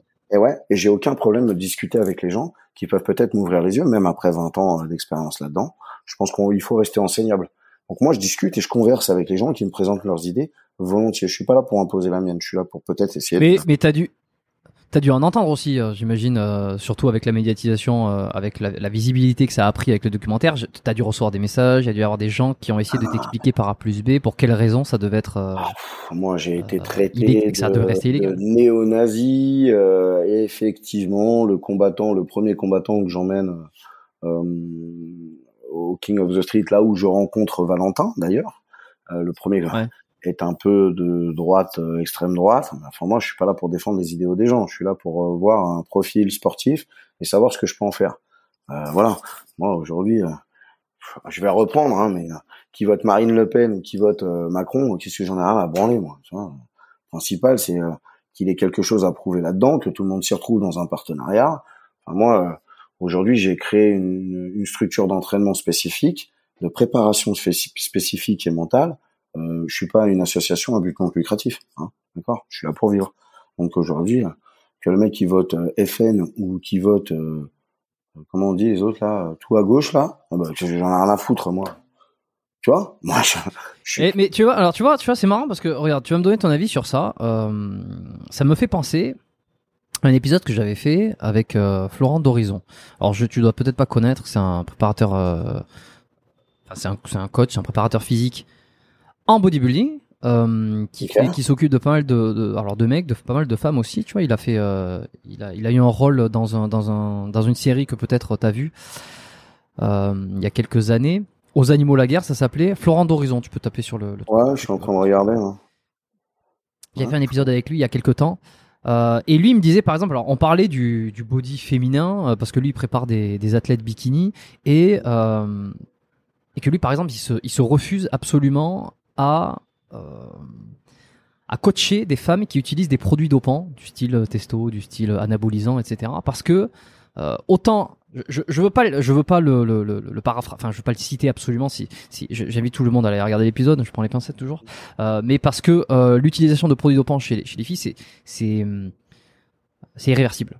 Euh, c'est à dire que tu peux vraiment gâcher et il veut vraiment pas rentrer là dedans alors qu'est-ce que tu penses de ça, tu vois euh, Est-ce que euh, parce que si, si on suit un peu peut-être le, le, cours de ta pensée, ça serait dire bah, finalement lui il s'en fout, il a besoin de vivre, il, il, pourrait. Alors lui il choisit volontairement, tu vois, de pas prendre un certain type de profil. Est-ce que est-ce qu'il y a un lien euh, Est-ce qu'on peut faire un un parallèle opposé avec toi, tu vois, où tu te dis ben moi ça m'est égal, peu importe si le mec il va être en avant, si à un moment donné ses idées vont éclore, si à un moment donné ça va aider une certaine cause ou quoi. Alors aujourd'hui, on parle. en venir? Ouais, je vois où tu veux en venir. Mais là, tu me parles euh, à un moment de d'altération anatomique et physiologique qui peut porter atteinte à l'intégrité physique de la personne qui performe. Moi, je te parle d'idéologie qui fait qu'aujourd'hui, qu'est-ce que j'en ai rien à foutre aujourd'hui, ça peut pas lui faire de mal, il sortira pas plus con en étant passé en préparation chez moi. Tu vois? Tu vois à part le rendre plus costaud mentalement parlant euh, par des thématiques d'entraînement, euh, des étapes dépassées euh, les unes derrière les autres, tu vois, des petites habitudes à mettre au quotidien, tu vois, des petites mimiques à avoir. je vais reprendre Nadal qui range ses bouteilles. Tu regarderas Nadal quand il prend la première raquette, il joue jamais avec la première, il prend une deuxième, il joue avec la deuxième. Tu vois, tout ça c'est des c'est des trucs qui pour moi me parlent énormément. Là, on parle de produits dopants, c'est-à-dire d'altération euh, physiologique et anatomique. Anatomique à travers la physiologie qui est altérée de base. Tu vois? Donc aujourd'hui, bon là je le regarde. Bah très bien, très bien. Moi je, moi, je n'ai rien contre lui quand, quand, quand je vois cette photo là. Si lui il boit que de la Volvic et qu'il est naturel. Non non, ah non non ça non ça non ça ça, ah. ça, il, le dit pas c'est c'est Florent ah, non, ça, il, le dit pas okay. non non voilà non non non, aujourd'hui pour, rendre à César non si lui aujourd'hui et puis il est très honnête il en a parlé il avait expliqué euh, tout comment moi, il, avait j'ai pas vu le podcast. c'est juste que lui une... c'est pour ça. Ouais, ouais. Bah, tu, bah, tu, tu, passeras tu veux prendre un petit moment pour l'écouter si ouais, t'as envie parce qu'il est assez intéressant vois, sur le milieu du body tu vois. Surtout qu'en plus ces mecs là ils ont des connaissances. Mais attention c'est des puits de savoir. C'est à dire que c'est des gars aujourd'hui pour euh, pour arriver à un tel paroxysme physique. Euh, bien sûr qu'ils sont ils s'appuient sur certains produits. Enfin, il faut voir les protocoles qu'il y a à tenir. Enfin, moi j'ai j'ai eu au départ ma salle hein, avec un un gars qui a été deux fois Mister Univers. Donc t'es là. Euh, il s'appelle Frédéric Smet. Donc dans les années 90. C'est pas le c'est pas le, frère de Jean-Philippe. Non non. wow, tu fais mal toi quand même. ouais non t'as essayé. ah non mais tu sais il y a toujours il y a toujours un moment où je fais un je fais un ah, parallèle entre les noms. Eh, euh, Smet en Belgique il y en a beaucoup. D'accord? Je crois que c'est à, à, Michael Gundil en plus. Ça fait deux fois que la même blague. Il me parlait de Kiss Bar et j'ai fait le, la blague avec Raymond Bar. Les deux fois, il, il, il, a, il, a, pas, il a pas saisi. Raymond Bar, putain, tu vas loin, mec. Mais euh, tout ça pour dire, voilà, préparation. Moi, j'ai donc c'était un gars qui a fait deux fois Mister Univers. Peu importe comment il l'a fait. Aujourd'hui, j'ai compris les sacrifices qu'ils font. Et moi, je salue Frédéric Smet. Hein, attention, je ne veux pas qu'on confonde lui avec euh, ce que peut dire euh, euh, la personne dont tu as parlé.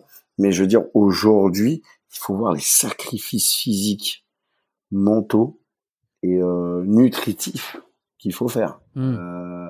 on est de loin pas à la hauteur dans les sports de combat. Là, on a juste à fermer notre bouche, à s'asseoir, prendre un cours, écouter, et surtout si on est assez intelligent, appliqué. Donc euh, ce gars-là, il dit que les femmes, il les dope pas. Peut-être il dope les autres. Euh, je veux dire aujourd'hui, encore une non, fois, non, encore une fois, je veux dire la, tête, il arrive, il dit, je veux être Mister Univers. Enfin, je veux faire du IBF Pro là ou un truc comme ça. Et tu veux être professionnel, euh, mon frère. C'est comme Armstrong. Hein, à un moment, même si t'es très bon, t'es meilleur que les autres, il va falloir qu'on t'aide. J'ai pas de problème avec ça. Mais aujourd'hui, il faut voir les protocoles qu'il y a à tenir. Quand il dit qu'il veut pas euh, rentrer dans ce truc-là pour les femmes, je le comprends. Moi, j'ai eu euh, la chance de participer à la préparation, j'ai bien dit participer, à la préparation d'une très grande athlète de jiu-jitsu brésilien, qui a été cinq fois championne d'Europe et euh, trois fois championne du monde. je peux t'assurer que les pertes de poids et tout, euh, c'est compliqué et qu'effectivement, nous aussi, on a décidé de ne pas rentrer dans ce protocole. Parce qu'effectivement, chez la femme, c'est compliqué. Il y a un côté hormonal. Euh, enfin, moi, je suis passionné de physiologie et d'anatomie, donc euh, il y a un côté hormonal et physiologique où le mec est moins emmerdé. Tu vois, on va, on va, on va simplifier. Et, et je suis complètement ok avec lui, complètement. Hmm. Ok. Non, non, mais c'est intéressant, tu vois, comment tu l'as, tu l'as pris parce que c'est pas, je voulais, je voulais pas te piéger, tu vois, mais ah non, ah ça, lui qui refusait une certaine catégorie, et en fait, t'as très bien expliqué euh, euh, que toi, finalement, tu ne les mettais pas plus en danger que ça, euh, euh qu'ils soient, euh, qu'ils aient telles idées ou qu'ils aient telles idées, ça change pas grand chose pour toi. Tu vois, moi, en fait, j'interviens pas, ni, ni dans leur corps, ni j'interviens dans leur tête pour les solidifier mentalement. Alors, est-ce que ça les rend plus forts avec les idéaux qui peuvent paraître aux yeux du monde discutables Ça ne me regarde pas. Moi, je mmh. suis là pour les mmh. préparer pour une échéance sportive. Alors que je reprends, tu votes Marine Le Pen ou que tu fasses de la Formule 1 ou que tu sois, j'ai même un cavalier professionnel, j'ai lancé une euh, euh, capitaine d'équipe de France de patinage artistique. Euh, J'en ai des athlètes, j'ai des mecs qui font des Spartan Race, euh, tu vois. Euh, eh ben, qu'est-ce que j'en ai rien à foutre moi de ce qu'ils votent ou de ce qu'ils croient. ça, je veux dire. Après, qu'ils aient eu une fracture de la clavicule, euh, un stent parce qu'il y a eu une infarctus, tu vois, ou voilà une insuffisance rénale pendant deux ans, ça, ça m'intéresse. Parce que là, là, là, faut pas déconner, tu vois. Donc je reviens à ce qu'il a dit en fait. Je ne, je, je, dois surtout pas altérer le côté physiologique et anatomique du profil que j'accepte d'entraîner. Je parle de profil. Hmm. Et alors sur euh, sur Charles Villa, on, s'était on a un peu dérivé sur euh, enfin sur Charles Villa et le reportage, on a un peu dérivé euh, juste après. je t'ai posé d'autres questions. Et donc il découvre le truc et alors finalement, alors il arrive avec son petit appareil photo, il évite de sortir les drones, les tout ça, il trouve ça hallucinant. et, et, comment ça se passe pour que finalement il y ait le feu vert et qu'il puisse faire ce documentaire? Quel est ton ton rôle toi là-dedans? Alors moi là-dedans, Youssef, enfin le propriétaire du KOTS me parle, me dit Gaëtan, voilà euh, ton ami a pris contact avec moi. En fait, c'est quelqu'un quand même qui travaille pour un média. T'aurais pu me prévenir. J'ai dit, écoute, je savais que t'allais être réticent. mais je te jure que c'est quelqu'un de bien. Je me porte garant. Et là, là, forcément, je me porte garant. Et la la connexion qu'on avait à l'époque avec ce gars-là était excellente, était d'une transparence complète. Donc il me dit, écoute Gaëtan, ça fait quatre ans que je refuse ce média. Donc si tu me dis que c'est ok pour toi, je le, on le laisse faire. Et je lui dis, écoute, c'est ok pour moi, et en plus j'en ai besoin. Quoi. Je lui dis, ça me permettrait d'être un peu plus visible, et j'aimerais bien pouvoir participer au fait de démocratiser ce qu'on fait, parce que bah, le, le, MMA vient d'être légalisé, euh, et on remerciera Bertrand Amoussou, avec qui euh, d'ailleurs j'ai une excellente relation, et Dieu seul sait qu'il m'a énormément aidé à préparer certains de mes athlètes. Donc euh, je remercie Bertrand et je le salue. Hum, euh, on a attendu que Bertrand se batte pendant des années pour légaliser ça. Aujourd'hui, si je pouvais mettre moi aussi ma petite pierre à l'édifice pour essayer de démocratiser ce que les gens pouvaient penser de ça, bah écoute, euh, j'allais pas me priver de ça parce que ça fait des années qu'on me traite d'abruti, tu vois. Donc, euh, et encore une fois, je le reprends quand je vois les discussions, les échanges que j'ai pu faire avec euh, Michael Lebou, qui arrive pas à enlever ses œillères parce qu'il a l'impression qu'on va lui bouffer son morceau de fromage quand il combat pour 3000 balles. Bah, ouais, je suis pas très sympa là. Mais euh, je veux dire, voilà, ça m'a, tu vois. Donc voilà. Donc fait Charles Villa, bah voilà, il rentre comme ça, par confiance. J'appuie le truc, hein, je me porte garant. On se porte pas garant dans ce genre de truc euh, sans risquer sa peau, on va pas se mentir. Là, c'est pas se la raconter que de dire ça, parce que là, on plaisante super pas avec ces mecs-là et encore moins quand on fait rentrer un média. Donc il accepte que Charles vienne au prochain combat de Valentin, euh, qui se passe contre Huggin. Tu pourras regarder ce, ce c'est le, le plus beau combat de Valentin avec celui qui s'est passé samedi, qui n'est pas encore en ligne. Euh, où euh, c'est optimum. On voit aussi euh, l'osmose euh, et la la, la, la, le partenariat complètement euh, impliqué mmh. entre son coach et, euh, et le combattant. On voit toute notre complicité qui traverse, qui traverse à travers euh, la vidéo de Charles Villa. Et Charles Villa reste aujourd'hui, et je le dis, grâce à Valentin en premier, parce que c'est quand même Valentin qui a dit oui pour qu'il rentre dans la cage pendant son combat. Parce que Valentin, c'est quand même le mec qui se tape. Hein. moi, je suis que le coach, ok et oui, parce que c'est bah, filmé de l'intérieur, putain. Mais oui, il est filmé de l'intérieur. C'est le seul journaliste au monde, au monde, à ce jour, qui est rentré dans une cage pendant un combat. Tu peux y aller. En cage de MMA, on fait pas rentrer euh, le mec de Paris Match. Hein. T'as déjà vu un journaliste à l'UFC, toi, dans la cage? Non?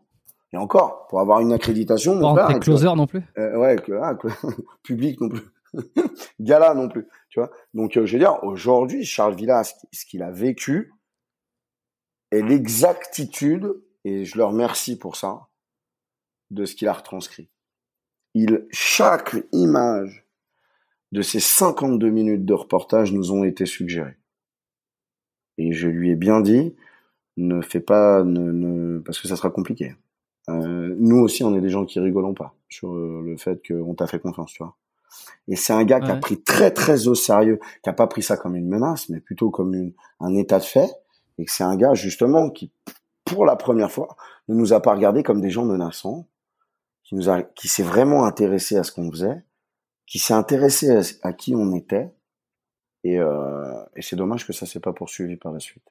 Et je pense qu'il peut pas aussi euh, amicalement bah, se, se rendre ami avec tous les gens qui, tu vois, il peut pas, donc il est obligé de couper un moment.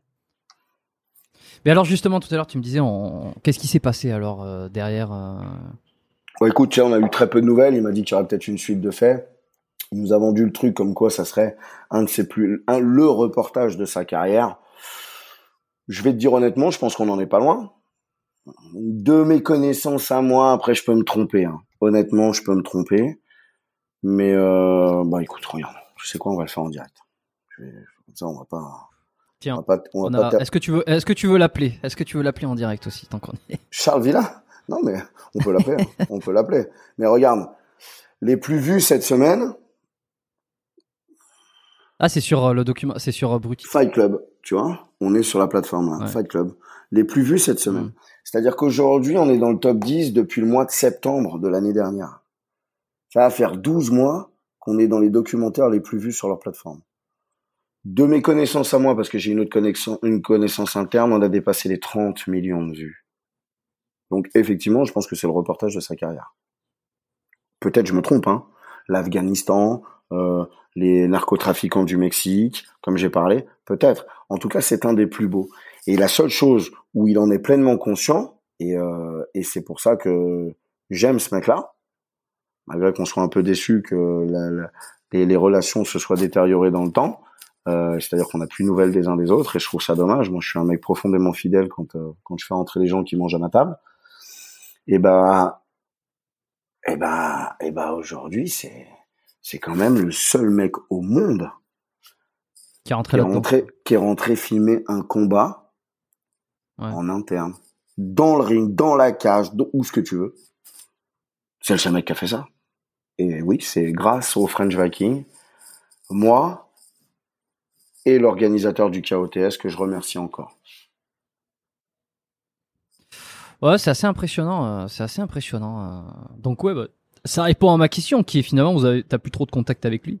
Non. D'autres sur d'autres projets aussi? Mmh, ouais, il doit être sur d'autres projets. Il nous avait dit qu'il ferait une suite, qu'il viendrait suivre. Euh, tu vois, c'est pour ça aussi qu'on a ouvert certaines portes. Ouais, ça reste un journaliste. Toutes les promesses sont pas tenues. On peut pas lui en vouloir. Et, et pour, pour, pour ces combats, alors, parce que là, actuellement, euh, vous avez fait deux combats, c'est ça? Enfin, euh, ensemble. Le, le, le, Valentin et toi. Vous avez fait deux ah. combats au KOTS, hein, je parle. Valentin et moi, on a fait, non, on a fait trois combats au KOTS. Trois combats. Trois combats légaux. On est à six combats pour cinq victoires. Ok. C'est, tu me parlais tout à l'heure de, des, tarifs, enfin des tarifs, des, des paiements. Est-ce qu'on est sur le, le, même ordre de grandeur? Est-ce que ça a monté? Est-ce que c'est, c'est moins payé, moins bien payé qu'avant? Alors là, on parle des payes de Valentin. Je m'exprimerai pas dessus parce que bah il est non, pas non, là. Évidemment. J'ai pas son accord. Tu me prends un peu de cours. Sinon, j'aurais posé la question savoir si je pouvais en parler. Il m'aurait dit oui ou non. Mais euh, vu la. Ouais, non, mais ne, ne parle pas de. de...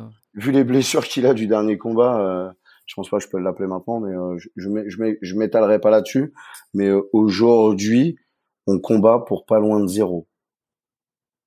Et, euh... et alors comment ça se fait? Puisque ça prend ça prend une grosse visibilité comment ça se fait qu'il n'y ait pas une partie qui soit rétribuée pour, sur les combattants? Bah parce que c'est plus euh, c'est plus euh, réservé qu'à une certaine classe de personnes. C'est ouvert à tout le monde maintenant. C'est médiatisé. Tu vois ce que je veux dire? Tu vas ah ouais, donc il y a toujours des combattants, donc ça diminue la. Il y, y, y, y, a plus de, de demandes quoi. Je vais encore jeter de l'huile sur le feu, mais il y a 20 ans, en boîte de nuit, quand tu prenais de la cocaïne, t'étais un mec euh, qui venait de la haute société, tu vois. Tout le monde pouvait pas faire ça. Aujourd'hui, tu sors à Genève, ils sont tous défoncés à ça. Tu vois? Donc aujourd'hui, le produit a perdu de sa superbe. Et ben c'est la même chose pour nous. Voilà. Aujourd'hui, euh, tu veux rouler en Porsche, tu peux. Hein. Alors ta banque, tu fais à la consommation, tu prends 40 000 euros, tu roules en Porsche. Avant, rouler en Porsche, il y a déjà, on n'acceptait pas les crédits pour des bagnoles. Avant, rouler en Porsche, quand tu avais une Ferrari, mon frère, tu avais réussi. Aujourd'hui, rouler en Ferrari, si tu te démerdes bien avec ton banquier, pour plus tu baises un peu la banquière, tu roules en Ferrari. Tu vis dans un studio de 25 mètres carrés, mais t'es en Ferrari. Tu vois? C'est la même chose. C'est tellement con. Alors euh, oui, mais enfin moi j'en connais. Hein. Oui, bah après bon, chacun moi, j'en connais, moi, qui, euh... qui claquent leur salaire en une soirée euh, dans la plus belle boîte de nuit de Genève. Hein. Ah, tiens, je vais dire, hein, j'en connais, hein, parce qu'il faut, il faut, il faut. Tu vois? Bah voilà. Bah là, le, le, les, les fight clubs, c'est la même chose. Aujourd'hui, avant, c'était un cercle très fermé où les gens venaient faire des paris. C'était, c'était une atmosphère. C'était quelque chose de bien. Maintenant, c'est ouvert. Et ils m'ont pas attendu pour en parler. C'est du fait que ça soit déjà médiatisé, qu'on accepte que ça soit vu comme ça, que moi je me suis dit, oh, on me traite de chien depuis des années. Euh, je vais maintenant, moi, parler de ce que j'ai fait, de ce que je sais, de ce que je connais, et de ce que je transmets à certains Hmm. combattants. Tiens, bah, tu, vas- tu, vas, me- tu vas me parler un peu de, les- des retombées que ça a eu, toi, directement d'un point de vue personnel. Euh, ce documentaire, le fait que. Est-ce que ça t'a ouvert des portes? Est-ce que ça t'a. Est-ce que t'as as reçu des appels, des menaces? Euh, Tu sais, moi, je suis curieux un peu, qu'est-ce que ça, Voilà. ça a changé un peu dans ta vie? Tu sais quoi Est-ce que, tu, est-ce que tu veux faire une pause? J'ai envie d'aller pisser. Euh, Non, ou alors je peux je- te laisser là-dessus. Et... Parce que moi, Bon, je t'entends. hein, C'est-à-dire que. Bah, si tu veux, peux, fait tu une peux pause. me. Aucun problème. Comme, comme tu veux. Comme ça, je Bon, m'en bah, ce cas-là- et je le publie pas. Vas-y. Bon, ben, on, on revient, on- je reviens dans 30 secondes, tiens. Vas-y, y a pas de souci, à tout de suite. Euh, ben bon, alors de retour, je me suis pris une petite clémentine, tiens, au passage. Donc ouais, dis-moi un peu, euh, qu'est-ce que ça, est-ce que ça t'a apporté? Parce que 30 millions, moi a priori, je me dirais, euh, t'as eu des retombées quoi. 30 millions de vues sur le documentaire. Alors c'est surtout pour euh, pour Valentin qu'il y en a eu. C'est vrai que moi aujourd'hui, si tu veux, je suis Ouais. que le coach. Et euh, moi, Ouais, enfin, on a, on- on- les on gens, les gens, que- les gens, les gens m'accusent souvent de de surfer sur euh, sur sur l'histoire de Valentin. Euh, j'ai pas forcément envie de rentrer là-dedans. Je suis tranquille avec ça. Lui, est, lui est tranquille avec moi par rapport à ça. Euh, je veux dire, effectivement, il y a une certaine image à ressortir de ça. On va pas s'en cacher. Moi, j'ai créé une structure d'entraînement de préparation spécifique, qu'elle soit physique ou mentale. Bien sûr que j'ai besoin de faire de la pub. Enfin, je veux dire, les réseaux sociaux, c'est la meilleure publicité gratuite qui existe au monde. Donc, euh, je veux dire, aujourd'hui, je pense que le, l'histoire du French Viking est écrite aussi avec moi dans l'ombre. Euh, et que je vais pas moucher avec le dos de la cuillère pour rappeler que je suis là quand même. Mais que tout le, tout le mérite revient au French Viking. Je veux dire, aujourd'hui, c'est lui qui combat. C'est lui qui applique les game plans. C'est lui qui prend des Ouais. décisions dans la cage qui sont pas forcément peut-être euh, prévues en amont, parce qu'il y a toujours des imprévus dans un combat, comme dans tout sport. Hein. Et donc, il faut avoir une faculté d'adaptation. Et là, le French Viking brille, euh, brille sur euh, sur euh, sur cette qualité-là. Donc, je veux dire, il a cette faculté incroyable d'avoir un coup d'œil dans le combat qui, est- qui est, euh, qui est hors norme. Aujourd'hui, on aime bien parler de hein. on aime bien parler de fight IQ. J'adore là, c'est les nouveaux termes qui sortent, tu vois. Ah ouais? Ah attention, il t'explique comment. euh, je veux dire, quand je vois tout ce qui a été fait autour de Cyril Gain là, t'es là, t'as juste le mec, il a un coup d'œil, voilà. point barre, hein. Puis si on parlait de fight IQ de Mohamed Ali, là, je vais dire un truc, on est tous à la rue. Donc, euh, je veux dire, euh, voilà. Mais je veux dire, il faut juste se dire que le gars a un coup d'œil, hein, il a une, présence, une, réactivité intelligente euh, mentale sur ce qui se passe. Et fight IQ, hein, ils adorent inventer des nouveaux noms. Puis tu sais, ils aiment bien mixer le français, l'anglais. hein. Ça fait chic. C'est quoi ton ta vision toi du MMA aujourd'hui là? Tu vois là tu me parles de Gann. Moi j'ai envie de te parler par exemple de de, euh, de Francis Ngannou. euh.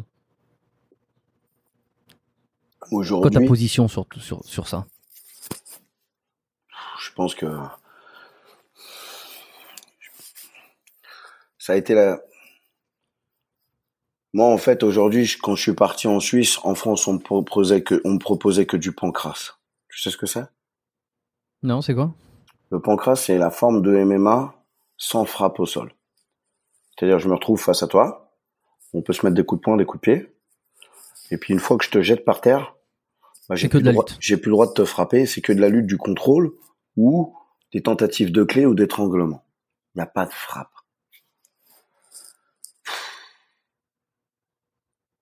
Déjà, sans même avoir fait ça, hein, j'en ai pas fait.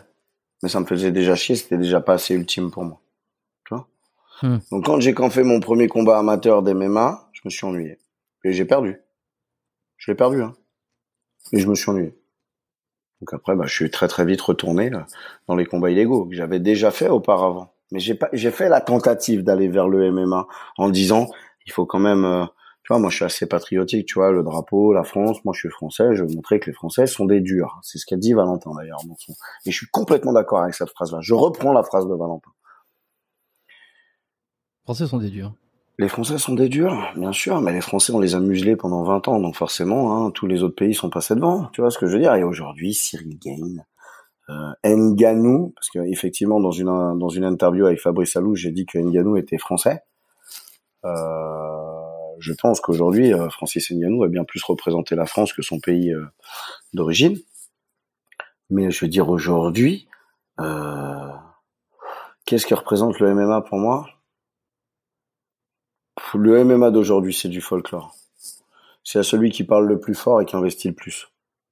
J'ai de moins en moins d'estime pour ce sport que j'ai adulé, défendu et euh, pour lequel j'ai combattu pendant des années. C'est c'est quoi les pires euh, Qu'est-ce qui t'est arrivé de pire toi en combat? Parce que t'as fait pas mal de combats Est-ce que Moi, j'ai fait trois mois et t'as demi. de déjà eu des trucs pétés? Ouais, trois mois Ouais. et demi de chaise roulante. Qu'est-ce qui t'est arrivé? Un combat euh, illégal qui s'est mal passé en Serbie. Et j'ai eu, euh, j'ai eu euh, toute la jambe gauche brisée ainsi que le que la, la cervicale C5 de toucher. Donc ça a été, ça a été très dur. hein. Que- Comment comment ça s'est passé en fait? C'est sur sur un coup hein? Non, projection, projection, ouais. projection. Je suis tombé sur le sur la nuque. euh, voilà. La jambe euh, en plus est restée coincée, donc ça m'a ça dans, dans dans la dans la dans la dans la projection, donc ça m'a ça m'a brisé cette cette jambe gauche. euh. Euh, D'ailleurs, hein, tout le monde peut aller voir hein, sur les réseaux sociaux. Je me suis jamais caché. euh. Il y a des photos qui traînent, c'était en 2012, je crois, où je suis en fauteuil roulant. et, et comment tu, tu, tu le sens sur le moment? Enfin, Quand ça se brise, est-ce que tu euh, tu dis Ah ouais, au là, combat tu commences, hein. Ouais. Moi, de toute façon, j'étais KO, donc. euh, Mais c'est c'est illégal là, le combat. Hein. Moi, on m'a mis dans une voiture, on m'a emmené un peu plus loin. hein. C'est pas. C'est pas. Et oui, euh, c'est ça, parce que ce qui est dit, ce qui est dit aussi, c'est que ça- ces combats, bon, c'est illégal, donc il y a aucune. Mais par contre, euh, il y a tout un système qui t'amène à l'hôpital si jamais. euh, Tout à fait, ouais. Ah ouais, tout à fait. Mais alors attends, attends. Question logistique pour le coup. T'es admettons, euh, là on va prendre un exemple, French Viking. Donc euh, imagine, euh, il lui arrive une couille, il est français, il va se faire soigner par euh, la Suède. Tu vois, j'ai noté Suède. Il va se faire soigner par la Suède. Il y a une assurance. Je veux dire, euh, si c'est illégal, euh, co- comment comment ça se passe? Comment c'est pris en charge? Ah bah, t'arrives pas à l'hôpital en disant je viens de me taper dans un parking. Hein. Tu dis je me suis fait renverser, il y a quelqu'un qui s'est pas arrêté. Ah, T'inventes n'importe quoi, puis tu passes ça sur la sécu. Alors attention, Valentin n'est pas en train d'arnaquer la sécurité sociale. Je les vois déjà. Non, non, non, non, mais non, c'est. Mais euh, Ouais, non, non, non, mais euh, Euh, T'arrives pas en mais c'est vrai que disant, tiens, j'ai décidé de me taper avec le mec d'en face, là. J'ai pris une grosse branlée. Ah, mais attendez, monsieur, c'était conscience que, oui, ah bah, on vous soigne pas. tu vois? Donc voilà. Je veux dire, aujourd'hui, après, euh, mais euh, oui, oui, on, on arrive à l'hôpital et on est soigné. Enfin, je veux dire, aujourd'hui, euh, même si, enfin, moi, j'ai combattu en Suisse, avec euh, des fois, je suis ressorti avec des têtes, c'était un peu bizarre. eh ben, je vais me faire recoudre. Et euh, voilà, je dis qu'il s'est passé un truc. Mais tu vois, par exemple. agressé dans la rue, hein. Tu dis que t'as été agressé, ça suffit. Hein.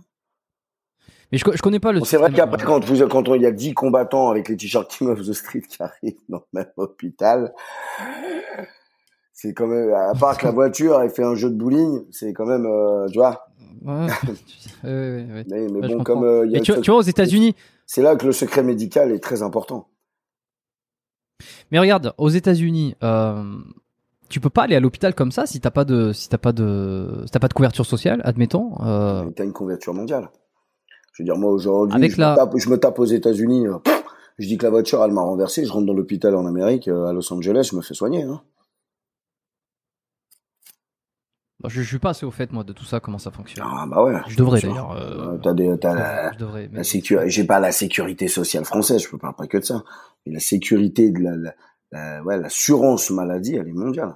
Enfin, nous, des gars comme nous, on prend l'option monde, tu vois, euh, sur les, euh, comment on appelle ça?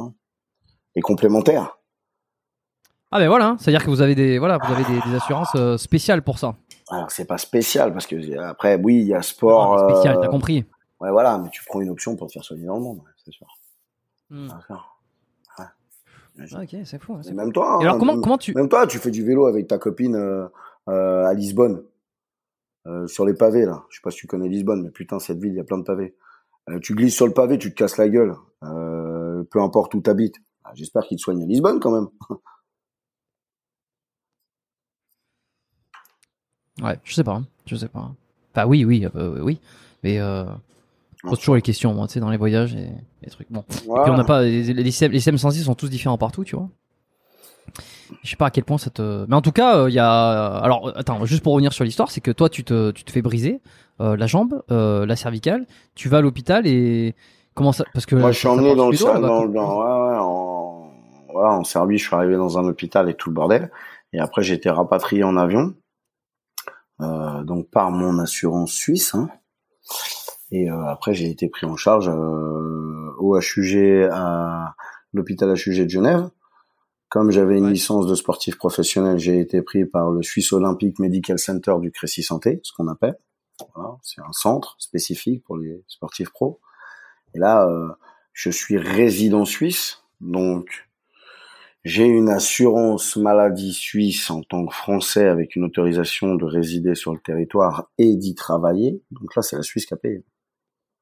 Enfin, mon assurance suisse pour laquelle je paye tous les mois, qui m'a pris en charge en tant qu'athlète, mais pas représentant forcément la Suisse, et encore moins dans un combat illégal. Mais effectivement, à ce moment-là, tu dis pas que t'étais... Euh, non, tu dis pas tout, mais et alors ah comment tu te relèves de ça euh, C'est quoi, c'est quoi bah, Difficilement, c'est dur, tu vois. Il faudrait apprendre à marcher. Aujourd'hui, je boite toujours. Ça m'a pas empêché de combattre par la suite, tu vois.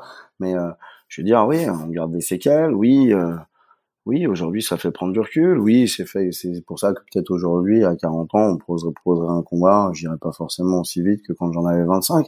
Et, et, oui, ça marque, quoi. Ça marque. Puis bon, aujourd'hui, voilà, j'ai une histoire de vie qui est personnelle, qui est assez, assez pleine Enfin, moi, j'ai 40 ans, j'ai bien vécu complètement. donc, euh, donc euh, c'est vrai que j'ai mon petit garçon et ma fille, tu vois, qui viennent d'avoir 18 ans, mon fils qui a 6 ans. Je veux dire, je suis très heureux de coacher Valentin, de l'emmener dans ce que j'ai pu faire au départ, les combats illégaux, et aujourd'hui, il passe dans des organisations professionnelles et il performe là où moi, j'ai pas performé. C'est ça, là. C'est ça la beauté de, de ce que moi je vis aujourd'hui c'est de pouvoir apporter mon expérience à quelqu'un et que lui en bénéficie et, en fasse autre chose que ce que moi j'ai pu faire. C'est ça qui est, génial. Et moi, je suis admiratif de Valentin. Quand je le regarde, je suis rempli d'admiration. Et t'as pas ces petites rancœurs, euh, ce, petit truc de dire putain, j'aurais, j'aurais aimé le faire aussi. Euh, comment tu le gères ça? Tu veux que je te dise vraiment? Tu veux que je te réponde honnêtement? Ouais. Je l'ai fait avant lui, j'ai rien à prouver. tu vois? Voilà. Mais par contre, je suis, euh, je suis très admiratif de lui, de voir quelqu'un avec qui on est tellement semblable sur le cheminement sportif, c'est-à-dire de commencer par les caves pour arriver à la lumière. Il y a des gens, ils font l'inverse. Hein. Ils vont combattre en MMA, en machin, en truc, puis après pour dernier, gagner les derniers billets de carrière, comme l'autre l'autre naze là et que, que, je vais cartonner dans quelques jours sur les réseaux sociaux parce que je vais pas le louper. Qui ça Qui ça, euh, qui, ça, Eric, qui ça? Eric Olsen, le dernier opposant euh, du KOTS de, de Valentin, il s'appelle Eric Olsen. Eric Olsen. Et euh, parce que je vais pas le louper, il, a, il, a, vraiment une grande gueule, il critique la victoire du, de Valentin, du, French Viking lors de leur dernier combat au KOTS. Euh, il critique ma manière de coacher, il critique tout, mais il se fait écraser la gueule comme une merde. Donc, euh, je veux dire, aujourd'hui, euh, j'ai horreur de ces gens qui, voilà, viennent dans l'affrontement que pour gagner. Tu sais, t'as des gens qui combattent que pour gagner. Moi, j'ai dit à Valentin, le résultat, je m'en contrefous, en fait. Ce qui m'intéresse, c'est la qualité du chemin parcouru et que quand tu sors de la cage, t'es zéro regret. Je veux pas de regret. C'est la seule chose que j'exige. Hmm. Je le dis dans le dernier reportage de la Rats Production qu'il faut aller voir. Euh, je le dis. La seule chose que j'exige de toi, c'est aucun regret. Tu sors du ring, t'as pas de regret. Si t'en as en me disant, ah, putain, Gaëtan, j'aurais pu faire ça, putain, peut-être c'est moi qui te mets une droite, en fait. Je veux pas de regret, en fait. J'en veux pas. Voilà, c'est la seule chose que j'exige. Je ne veux pas. Que tu gagnes ou que tu perds, c'est optionnel, ça. De toute façon, c'est pas toi qui choisis. on a le meilleur Il y a beaucoup qui te demandent euh, de se faire accompagner euh, ouais, pour aller au KOTS, pour aller dans, tous les jours. J'en ai euh, des dizaines, ah et des dizaines et des dizaines, et malheureusement, je ne peux pas y aller parce que je suis fâché avec euh, le, et pour de très bonnes raisons. D'ailleurs, c'est pour ça que Valentin n'y combattra plus non plus, en tout cas du moment qu'on est ensemble. Je veux dire, aujourd'hui, avec Valentin, on n'est pas marié. S'il décide de, de, se séparer de moi, j'en serais l'homme le plus triste du monde. Mais, euh, mais euh, je veux dire, on doit respecter les choix de chacun. Mais aujourd'hui, on ne recombattra pas au KOTS du moment que c'est moi son entraîneur. Et, euh, et j'ai des dizaines, mais, mais, mais, mais, tu sais même pas je vais pas dire des centaines parce que tout le monde va me prendre pour quelqu'un de prétentieux. Euh, alors que déjà avec ma grande gueule, c'est déjà assez comme ça. Donc euh, je veux dire, euh, mais des dizaines et des dizaines. J'en ai des dizaines. Je peux, je peux prendre mon téléphone et te montrer maintenant. J'en ai des dizaines. Et et, et vu qu'il y a plein d'autres organisations, pourquoi pourquoi de, de, de, de, Fight Club quoi, de de tout de tous les coups sont permis. pourquoi pas ailleurs? Alors là, on, nous, on va dans une autre organisation légale avec deux autres combattants à moi le 10, 10 septembre. Là. Mais pourquoi pas d'autres fight clubs bah, Tout simplement parce que le King of the Street, c'est la cage la plus dangereuse du monde. tout le monde est conscient de ça. Ah, c'est vraiment le, c'est le top. King of the Street, tu vas sur le, tu vas sur le site internet, tu prends l'adresse mail, t'envoies un mail, t'envoies deux trois vidéos de toi à l'entraînement, deux trois peut-être euh, combats que t'as pu faire, peu importe dans quoi. Les mecs ils te répondent en moins de 24 heures. Hein. Enfin, va voir Ah, le nombre d'abonnés qu'il y a sur YouTube. Euh, je suis sûr aujourd'hui que King of the Street a au moins une dizaine de personnes qui travaillent au quotidien pour entretenir, pour, Pour faire le ouais, montage, pour recruter les combattants, pour les négocier, pour les faire venir, pour. C'est une putain de machine. Hein. Ouais, Là, là, voilà. Là, par contre, ils ont toute mon, encore une fois, toute mon admiration. Je te dis, j'ai un, un problème personnel avec le, avec l'organisateur. En aucun cas, je critiquerai l'organisation du King of the Street. En aucun cas.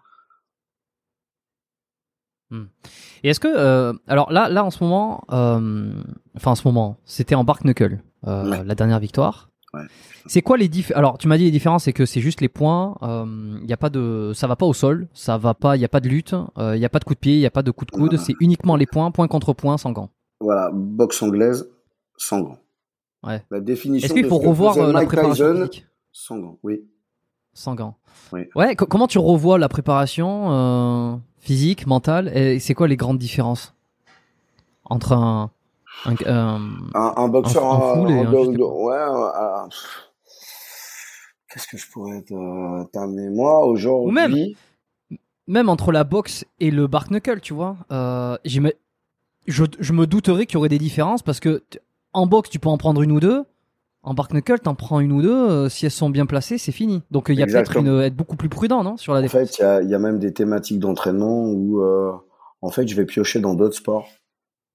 Tu vois, on, on travaille énormément euh, sur la proprioception et la visualisation de l'action Ouais.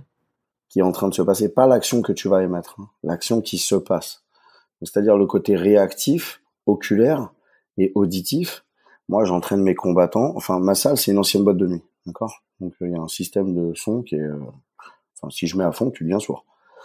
Donc moi, je les entraîne euh, à faire des circuits training de préparation physique ou de renforcement musculaire dans une thématique de son avec ACDC à fond. Euh, je te défie d'être concentré. hein. Tu sais que la- tu sais que j'ai même entraîné le French Viking sur un film de cul. tu sais, quand t'entends que les bruits, Est-ce qu'il est-ce qu'il a été bon il a été très bon. Bon, allez, tu gardes ça pour toi. Mais tu vois, tu vois ce que je veux dire. Euh, je veux dire, tu vois, quand t'entends que le son, faut te concentrer. Euh, Tu vois, donc euh, ouais, je prépare pas les gens de manière, enfin, je suis un, je suis un peu, un peu, un peu bizarre là-dessus, un peu atypique, mais ça fonctionne. Aujourd'hui, euh, que ça soit dans les différents sports, que ça soit French Viking ou pas, euh, les, les gens que j'entraîne, je touche du bois, aujourd'hui performent et réussissent ces objectifs qu'ils m'ont présentés au départ, qu'ils voulaient concrétiser. Voilà. Et tout simplement parce que je me documente. Moi, je sais pas tout sur tout. Je veux dire, aujourd'hui, euh, quand je prends un pilote Ferrari, euh, moi, je suis pas du tout dans le sport automobile. Euh, quand je prends un cavalier professionnel comme Guillaume Menquin, euh, quand je prends l'ancienne capitaine d'équipe de France de patinage artistique qui s'est brisé la cheville dans un papin et qui aimerait juste pouvoir redanser sur de la glace, t'imagines toi, tu passes du patinage au combat de parking. Bah, intérêt de te documenter, hein. t'as t'as beau être euh, calé euh, en physiologie, en Ouais, ouais. anatomie, euh, les thématiques d'entraînement, c'est pas les mêmes. La préparation mentale, j'utilise à peu près les mêmes thématiques sur tout le monde. Avoir la confiance en Que- soi, se retrouver, Ouais. passer des étapes sportives les unes derrière les autres, séance après séance, retrouver confiance en soi, les discours, euh, euh, les, les, les, les, les discussions de réflexion, où on en est, pourquoi on est là, qu'est-ce qu'on aurait pu changer, qu'est-ce qu'on doit pas refaire, pourquoi, comment, quelle chose à sa place, quelle clé dans quel cadenas, quel verrou ça ouvre, pourquoi celle-là elle en ouvre deux et l'autre elle en ouvre zéro? Tout ça, c'est des choses importantes. Après, je vais pas tout dévoiler non plus, mais je veux dire, euh, Mais, euh, mais tu vois, surtout ceux qui veulent, euh, qui te contactent et veulent se faire accompagner pour aller, faire ces, KOTS ou ces, combats illégaux, c'est quoi leur moteur? La plupart du temps, c'est quoi le moteur? Si c'est pas l'argent, tu m'as dit. je pense que, je pense que je peux pas te répondre. Ouais, je pense que je peux pas te répondre tout simplement parce que je suis, je suis pas de cette jeunesse aujourd'hui. Aujourd'hui, je pense que ce qu'ils vivent est dramatique. T'as une conjoncture où aujourd'hui, euh, on t'a masqué la gueule pendant deux ans. On a essayé de te vacciner pour te faire croire que t'allais être malade. Euh, je veux dire, ils vivent le sida, ils vivent le cancer. Ah, tu vois Aujourd'hui, ils sont toujours à l'école et on leur, parle on leur parle toujours de, de, la sixième à la troisième de la guerre de 39-45. Aujourd'hui, il n'y a aucune école euh, qui, en troisième, apprend à développer euh, les systèmes informatiques ou ce genre de choses. Je pense qu'aujourd'hui, ils vivent dans une conjoncture qui n'a pas évolué, dans un système éducatif qui n'a pas évolué. Tu vois ce que je veux dire? Enfin, moi, je jouais sur un Nokia 3210. Tu l'as eu, celui-là? Non? Je sais pas, moi j'ai 40 ans, 3210, je jouais au Snake, tu vois T'imagines que bah, maintenant... Quand j'étais au collège. T'imagines que maintenant... Oh bah tiens, j'ai un truc Instagram. Attends, effacer, tu vois T'imagines que maintenant, aujourd'hui, sans cet appareil-là, moi, qui ai 40 ans, je ne peux pas vivre. Je le dis Oh bah, comme beaucoup. Hein. Alors, qu'est-ce que, tu, beaucoup, qu'est-ce, que tu veux que je t'explique sur qu'est-ce qu'ils pensent pour aller là-bas? Je veux dire, aujourd'hui, ils cherchent ces gens-là. Oh, j'ai, envie de te dire La fame? Ouais, peut-être pas, je sais pas. Non, c'est surtout, euh, c'est surtout de se dire, est-ce que j'ai les couilles Parce qu'aujourd'hui, on te coupe les couilles à l'école. On, on, on, mélange tout un tas de personnes sans même se préoccuper d'où ils viennent. Et on leur raconte la même histoire. Bon, je vais pas dire que le 2 plus 2 fait 4, c'est des pros, c'est prouvé, ça c'est arithmétique, tu vois. Mais je veux dire, le, le théorème de Pythagore, le théorème de Thalès, que si tu sais pas ça, tu passes pas dans la classe supérieure et que t'es qu'une merde. Si tu parles pas allemand en deuxième langue ou t'as pas pris espagnol, mais en fait, euh, on est 28 personnes différentes et vous essayez de nous formater de la même manière. Comment tu veux qu'ils soient pas perdus? Donc toi, toi, tu penses que c'est euh, y a que s'il y a autant de combats illégaux, qu'il y a autant de de, de, bah, de, violence, on peut le dire, tu vois, c'est c'est. Euh... Je pense qu'aujourd'hui c'est un problème d'identité. Il y, a, y a, un problème identitaire. Moi, je le dis. Je, je pense qu'il y a des gens qui cherchent beaucoup et qui se cherchent à travers ce qu'on peut aller chercher et où on n'a pas besoin de dire est-ce que je peux prendre la parole, est-ce que je peux aller aux toilettes, est-ce que je non, je vais. Ferme ta gueule, j'y vais. Voilà. Il y a une certaine liberté quelque part à aller là-dedans. Et ça, quand je vais dire ça, les gens ils vont me prendre pour un fou. Quand ils vont regarder le truc, ils vont se dire oh, je complètement déglingué lui. Hein. Mais c'est la vérité. À mon avis. Chacun se fera son avis. Chacun se fera son avis. Et alors, comment tu perçois la, la douleur, toi? Comment aujourd'hui peut-être moins parce que tu combats plus, mais euh, comment tu l'as perçu la douleur? Oh, entraîner, la, la, le, la première French Viking, j'en prends des patates. Hein. Je te dis que ça fait mal. je déconne. Ah ouais? Mais euh, ouais. J'espère qu'il ouais.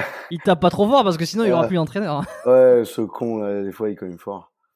euh, non, ouais, la douleur euh, de quoi? Au combat, tu dis?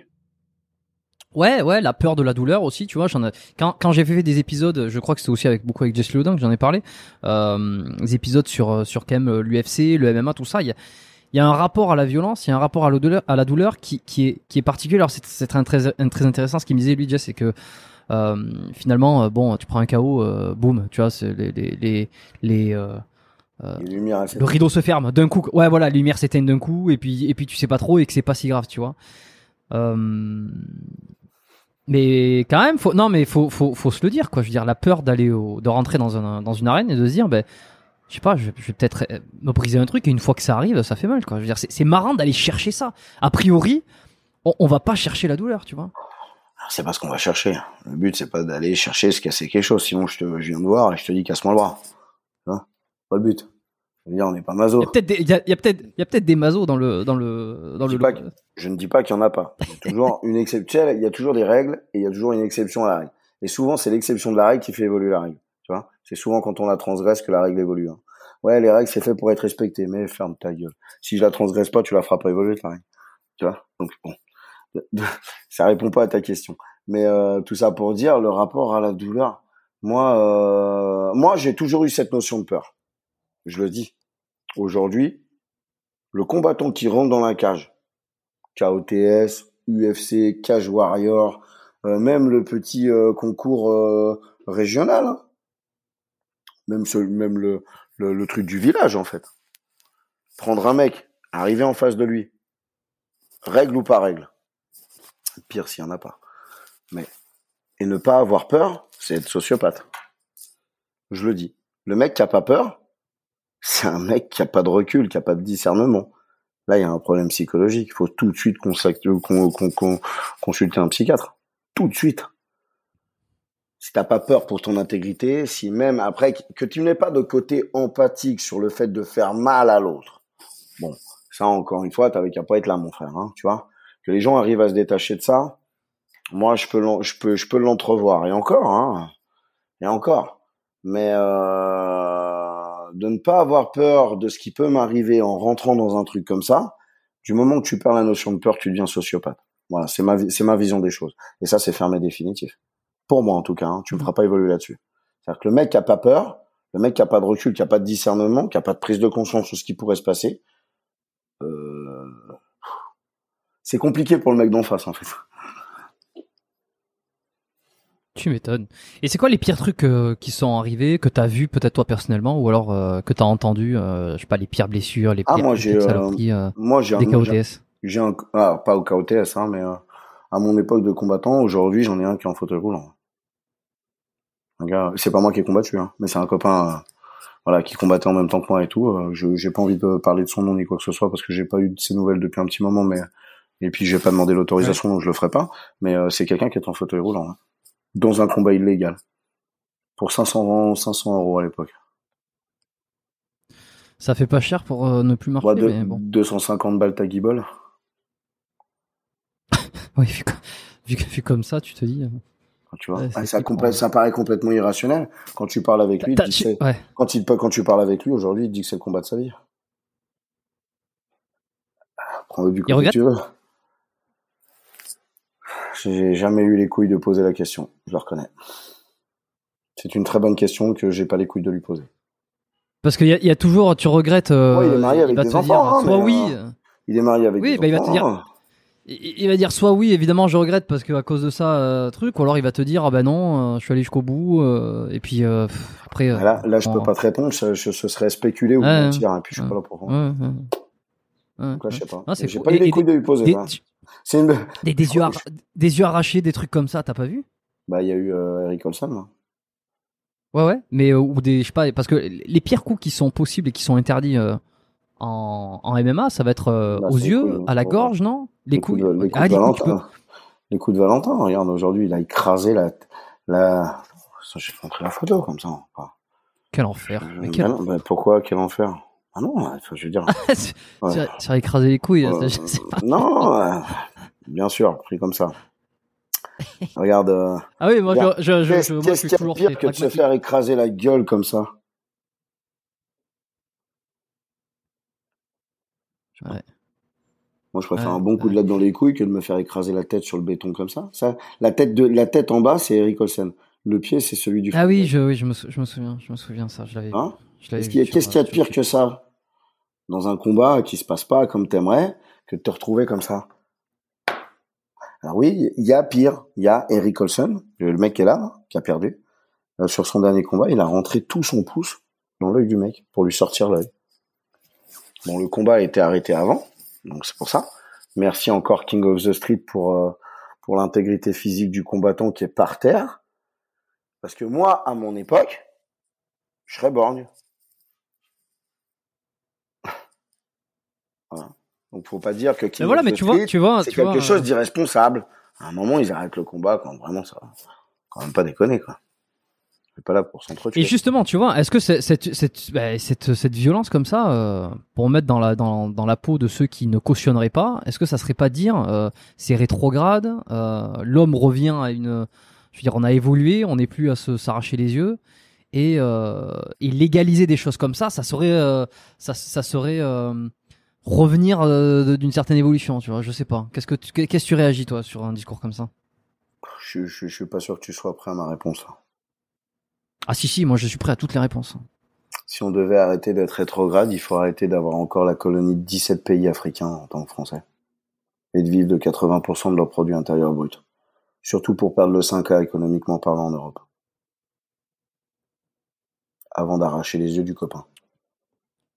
C'est ma vision des choses. compétent pour parler de ça. Non mais je suis en train de te dire, voilà, c'est ma vision des choses. En ouais fait, ouais non mais qui- ouais, Qui aujourd'hui vit dans une société rétrograde? La France est rétrograde. Enfin, je veux dire aujourd'hui, sans ces 17 pays africains qu'on a colonisés il y a des années, et à qui on vole encore 80% du produit intérieur brut, tu vas me dire putain Gaëtan, mais tu croyais que tu parlais pas de politique Je suis pas en train de te parler de politique, je suis en train de te parler d'humanité. Donc l'œil du copain à côté qui a dit ok, je veux bien combattre contre toi, plutôt que 17 pays à qui tu voles 80% des richesses, juste pour te faire promouvoir en Europe, qui est le plus rétrograde Bah voilà, aujourd'hui tu vis dans une société de putain de rétrograde. Donc qu'est-ce que tu vas faire? Comment tu vas aller raisonner des gens comme ça? Moi, je veux dire, aujourd'hui, un mec qui vient s'asseoir et qui me dit, mais Gaëtan, bah, je lui réponds ça. Et qu'est-ce que tu veux qu'il me réponde? Eh ben, c'est exactement pour cette, cette raison que je t'ai posé la question et je suis très content. Euh, parce que. Je aujourd'hui, aujourd'hui, on ne vit, on, on t'es en train d'éduquer nos enfants d'aujourd'hui. Moi, je vois, tiens, je vais te raconter une anecdote. C'est mon fils, 6 ans. Tu vas me donner ton avis. Bah, tu vas me, c'est, tiens, c'est moi qui te pose une question, tu vas me donner ton avis. J'achète des nouvelles chaussures à mon fils 6 ans. Mon fils 6 ans, grande section de maternelle, il arrive en CP en cours préparatoire. Tu vas me dire qu'est-ce qui est rétrograde et tu vas me dire si c'est moi qui me trompe. J'achète deux nouvelles paires de chaussures à mon gamin parce que bah, je suis content, j'ai fait mes coachings et tout, j'ai un petit peu de sous. Donc j'achète deux paires de chaussures à 80 euros. C'est quand même des belles paires de chaussures, tu vois. Mais elles ont des lacets. Et il sait pas très bien faire ces lacets. Et ben je reçois un mail de l'école pour me dire qu'il serait bien qu'Elio ait des chaussures adaptées puisqu'il ne sait pas faire ses lacets et qui nous demande de ne plus venir à l'école avec des chaussures et des lacets. Qu'est-ce que je fais? Je me déplace le lendemain à l'école en disant qu'est-ce que c'est que ce mail? Euh... Et la maîtresse me répond Vous vous rendez compte, monsieur Lebris Je n'ai pas que ça à faire d'apprendre à faire les lacets à 30 gamins quand ils vont au cours de récréation pour 15 minutes. Est-ce que ça se défend? En soi, oui. Mais je lui dis, quand vous passez quatre jours pour la fête des pères à lui faire faire un collier de nouilles que je porterai jamais, on est quand même dans un système éducatif. Est-ce que vous pensez que sur quatre jours, vous pouvez prendre deux heures, les 30 gamins, une boucle, deux boucles, tu rentres dans la boucle, tu tires.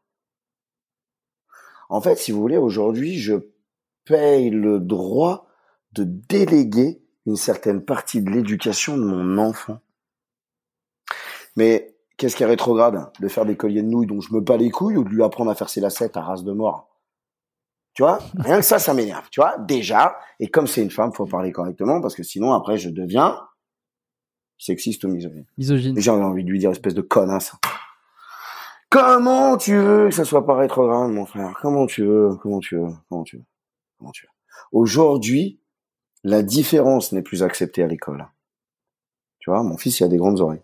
Et euh, il a un copain qui est noir. Et bah, tu te rends compte qu'à l'âge de 6 ans dans l'école, on, entend négro. On est en, oh, on est en 2022. Et que mon fils, t'as des grandes oreilles, t'as des grandes oreilles, t'as des grandes oreilles. Alors, qu'est-ce qu'il a fait Les premiers bisous avec la copine et tout, et des grandes oreilles. Il a mis une patate. Pam, le nez du copain. J'ai été convoqué. Et le père a dit oui, mais on sait ce que vous faites dans votre vie votre fils devient dangereux comme vous. Mais j'ai dit, ferme ta gueule, tu vas prendre la même, toi. J'ai dit, en fait, tu dois apprendre à ton gamin à pas te moquer des autres, en fait, tu vois, tout simplement. on est tous différents, en fait, tu vois. Et tu prouves que t'es différent, t'es vraiment plus con que la moyenne, quoi. Voilà, tu vois? Donc, comment tu veux qu'ils évoluent? Comment tu veux que les gens ont pas envie d'aller chercher à s'identifier? Peut-être pour toi, c'est de la violence. Pour moi, ça s'appelle de la confrontation, ça s'appelle de la compétition on n'est pas pire que ces gens qui sont en bagnole à 400 km heure. Tu les as vus, toi, descendre à 180 km heure à ski, là? Il faut pas être à moitié débile, ça. Non mais, tu veux qu'on parle du champion du monde de curling? Je dénigre pas. Mais mec, il est complètement à l'opposé de moi. Et aujourd'hui, qui suis-je pour critiquer ça? Ben voilà. Aujourd'hui, tu fais partie de cette société où les gens se cherchent. Et il y en a qui cherchent différemment. Et effectivement, je pense que King of the Street est bien plus euh, médiatisé que les championnats du monde de curling. Donc peut-être que les gens, les jeunes se dirigent plus vers ça. Mais je pense pas que ça soit la violence qui les. C'est c'est marrant, c'est euh, c'est intéressant, c'est intéressant. Euh, tu connais Greg Gotelf Non. Attends, je regarde. J'avais enregistré un, un, épisode avec lui euh, il y a quelques semaines et, justement on, a eu quand même pendant euh, Greg Gotelf, euh, Grégot que tu vas retrouver ah, oui, alors, oui. un petit peu partout. Ah oui, oui. Oui, Grégotte, c'est bon. Mm. Tu vois, il a une, il a une, il a une philosophie et il a une vision de la violence qui est euh, et de la et du combat euh, et de la confrontation qui est qui est différente. Euh, et on a, long, on a longuement parlé sur ça justement dans l'épisode que j'avais fait avec lui sur est-ce que finalement la violence ça résout des choses? Et lui, lui, il est, il a, assez, il assez déterminé là-dessus pour dire que la violence n'est jamais une solution en soi. Et que ça mène jamais à un, à un repos. Je veux dire, ça sera toujours de la. Alors ça, on, là, on parle pas forcément du combat, on parle peut-être dans la vie de tous les jours, quand euh, quand t'as des altercations, quand t'as des choses comme ça, et que ça sera jamais une solution, une fin en soi, parce que euh, il y aura toujours une euh, une progression de la violence, ça ne s'arrêtera jamais. Et euh, j'invite, alors je t'invite à, à écouter l'épisode qui sortira parce qu'il est pas encore sorti. Moi, j'ai que une ça- question, Je pense moi. que ça va t'intéresser. Si t'as si t'as besoin d'une solution, c'est qu'à la base, il y a quoi? Un problème. C'est comme en fait l'effet de paix. Tu sais est, ah, il faut la paix intérieure, il faut la paix. Je veux la paix.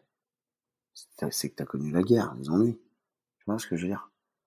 C'est PNL ça. Bah ouais, non, mais la vérité, si t'as connu la tristesse, c'est que t'as connu la joie. Enfin, je veux dire, à un moment, tout est provoqué. Je sais pas, PNL, c'est quoi ça, PNL non, c'est le groupe de musique là, Isa, parce qu'il y a une. Il y a une phrase comme ça. Si juste- Si, si, tu veux pas, si t'as connu, euh, c'est quoi? Si tu veux la paix, c'est que t'as pas connu. euh, je sais pas. Il y a un truc comme ça. Il y a Mais une, je veux dire, là.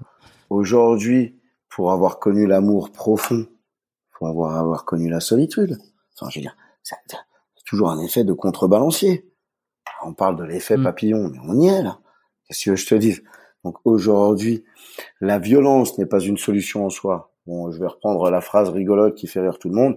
C'est vrai que la- quand t'as un moustique qui se pose sur tes testicules, je pense pas que la violence, ça soit la meilleure solution. Tu vois Voilà. À ce moment-là, on apprend la négociation. Tu vois Ou, tu vois, on essaie de faire autrement que de se mettre une grosse claque sur les couilles. Mais, malheureusement, moi, je pense que la violence, euh,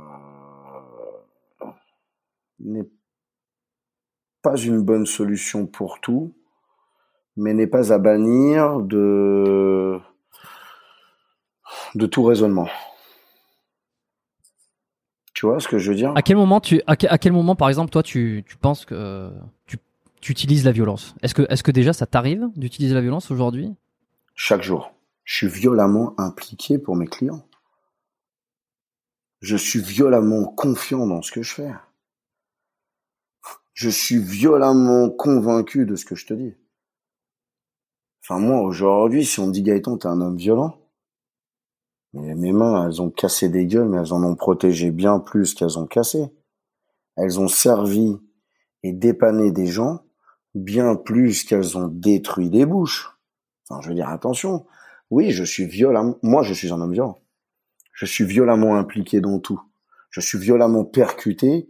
Quand je vois la guerre en Ukraine, j'ai reçu des Ukrainiens jusque chez moi, j'ai ouvert ma maison. Je suis violemment touché quand je vois un chien qui se fait renverser. Je suis, je suis violemment humainement bouleversé quand j'entends qu'en Suisse, il vaut mieux violer un enfant plutôt que de faire un excès de vitesse. C'est c'est un petit punchline pour la Suisse, pour moi. Tu vois? Je suis violemment... euh, je vis dans la violence quotidienne aujourd'hui. Quand je me fais traiter nazi sur, sur les réseaux sociaux, euh, je ne peux réagir que violemment. Bien sûr que je suis un homme violent. Violemment impliqué dans tout ce que je fais, dans tout ce que je donne, dans tout ce que... Ouais, dans tout ce que je transmets. Mais la violence, euh, les gens ils disent ah il est violent, il frappe. Non. Je, je- je suis violemment humain moi. Voilà. Bah, J'ai j'ai rien à, j'ai rien à rajouter sur ça. hein. C'est, euh, Ah. c'est, Mais je suis ouais, non, ça. c'est, c'est, c'est- c'est intéressant, c'est intéressant, c'est intéressant. Bon, écoute, euh, non, non, c'est pas mal. On, on a fait, on a fait le tour de ce que je voulais à peu près euh, sur, euh, bah, sur un peu la prépa, sur un peu le, le tu vois, cette, cette vision aussi des combats, comment ça se passe. Je trouve ça assez fou. Euh, J'ai toujours des petites questions de fin, tu vois, des, des, des petits thèmes qui, pour clôturer euh, ces, épisodes. Euh, déjà, un truc, tu vois, on a parlé, j'ai essayé de t'amener un peu sur la santé aussi, sur... euh, Alors non, je t'ai pas tant amené sur la santé, je t'ai je t'ai amené sur le, la douleur, je t'ai amené sur, euh, sur ça. J'aimerais juste amener, pour, faire, pour finir, hein, sur la dernière thématique, sur la santé. Comment tu... dans ce dans ce milieu-là, tu vois, euh, j'ai déjà posé cette question, mais là on est sur des combats illégaux, donc euh, on y laisse une part de son, on peut, on peut y laisser une part de son intégrité. Comment tu perçois la santé, toi? Est-ce que tu, c'est important, c'est pas important? On aurait tendance à penser, mais ils en ont rien à foutre, ces gens-là. Il y a une certaine balance qui se fait. Tout de suite, maintenant, j'ai envie de te répondre de manière spontanée. Je vais pas prendre le temps de la réflexion. Ah, tu me cueilles un peu au vif, hein. Je cache pas que ça. Je cueille toujours au vif. Ouais, bah là pour le coup ça bouscule, je le reconnais.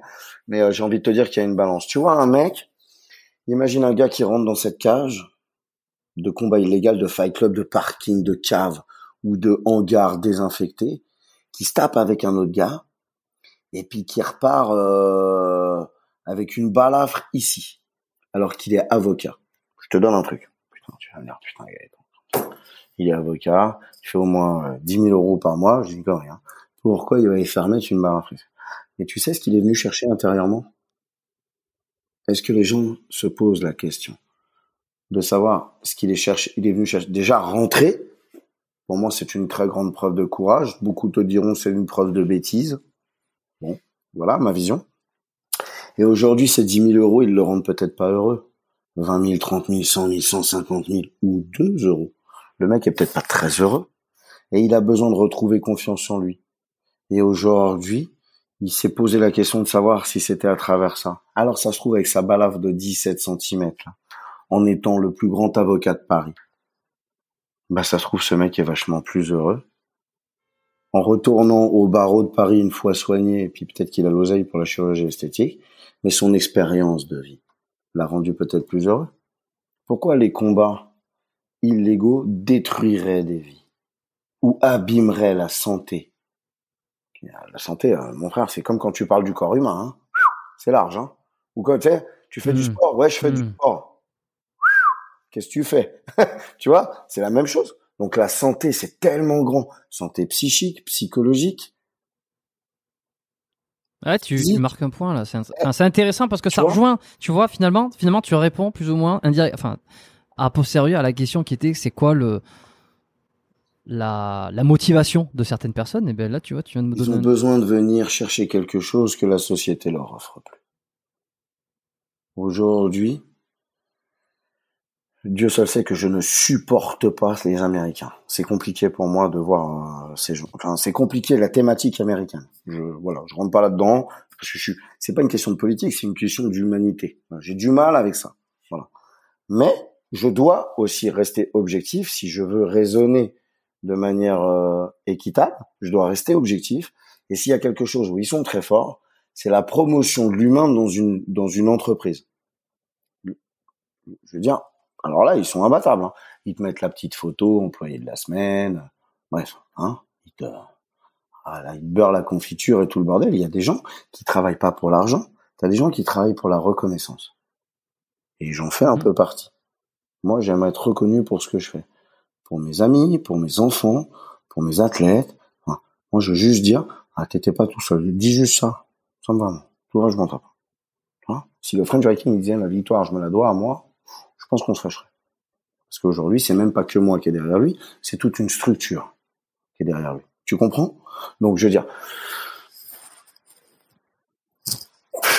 ah, je sais pas, je sais pas, je sais, je toi, par exemple, tu vois, à titre personnel, qu'est-ce que tu fais euh, Est-ce que pour ta santé, pour essayer d'être en forme, est-ce que alors tu t'entraînes? Comment tu manges? Est-ce que tu, tu vas voir des pros? Est-ce que tu as des routines? T'as vu la gueule de Gaëtan euh, pendant le podcast ah non mais attends, attends, tu sais, attends, attends bah, j'ai eh, si tu veux, eh, tu veux, j'ai fumé un cigare. Je sais qu'il y aura, je, le documentaire de Brutix, il commence et où j'ouvre une bière, il dit c'est 11h30 mon frère. C'est vrai, je m'en souviens. Mais bon, ça c'est chacun aimait, euh, chacun aimait le truc. Moi, je pense pas que prendre euh, boire une bière, fumer un cigare. Je pense, je euh, pense que je pense que je suis en très bonne santé pour, un homme de 40 ans qui a combattu toute sa vie, qui a jamais rien rien rien eu de gratuit, qui a pas eu très peu d'études, qui a fait quand même de, une belle carrière professionnelle.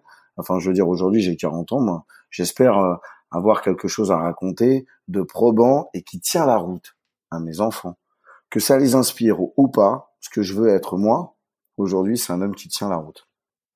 Donc, qu'est-ce que je fais pour être en bonne santé?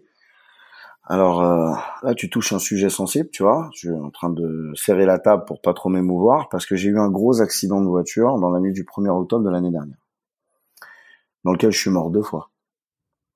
C'est-à-dire que je suis mort dans le véhicule et, euh, et on m'a, en fait, je suis pas mort tout de suite dans le véhicule. On m'a transporté jusqu'à un certain hôpital. Quand on m'a passé dans le scanner, donc j'étais polyfracturé, ce qu'on appelle et je suis décédé deux fois dans l'ambulance qui m'a transporté dans un hôpital un peu plus important pour me soigner. Donc, euh, ouais, ça a été le mois d'octobre de l'année dernière, t'imagines? J'avais double fracture du nez, fracture du sternum, deux côtes cassées. J'avais donc j'ai perdu 50% de ma mobilité de ma main droite. J'ai double fracture du bassin, tu vois? Donc, euh, je suis décédé deux fois. Qu'est-ce qui s'est passé en fait?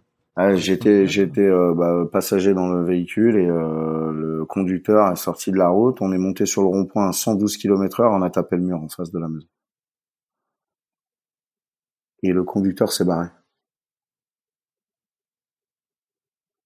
Il m'a laissé là pour mort dans la voiture. Tu vois? Tu le connais? Bah oui, tu le connais. Eh ben, malheureusement pour moi, non.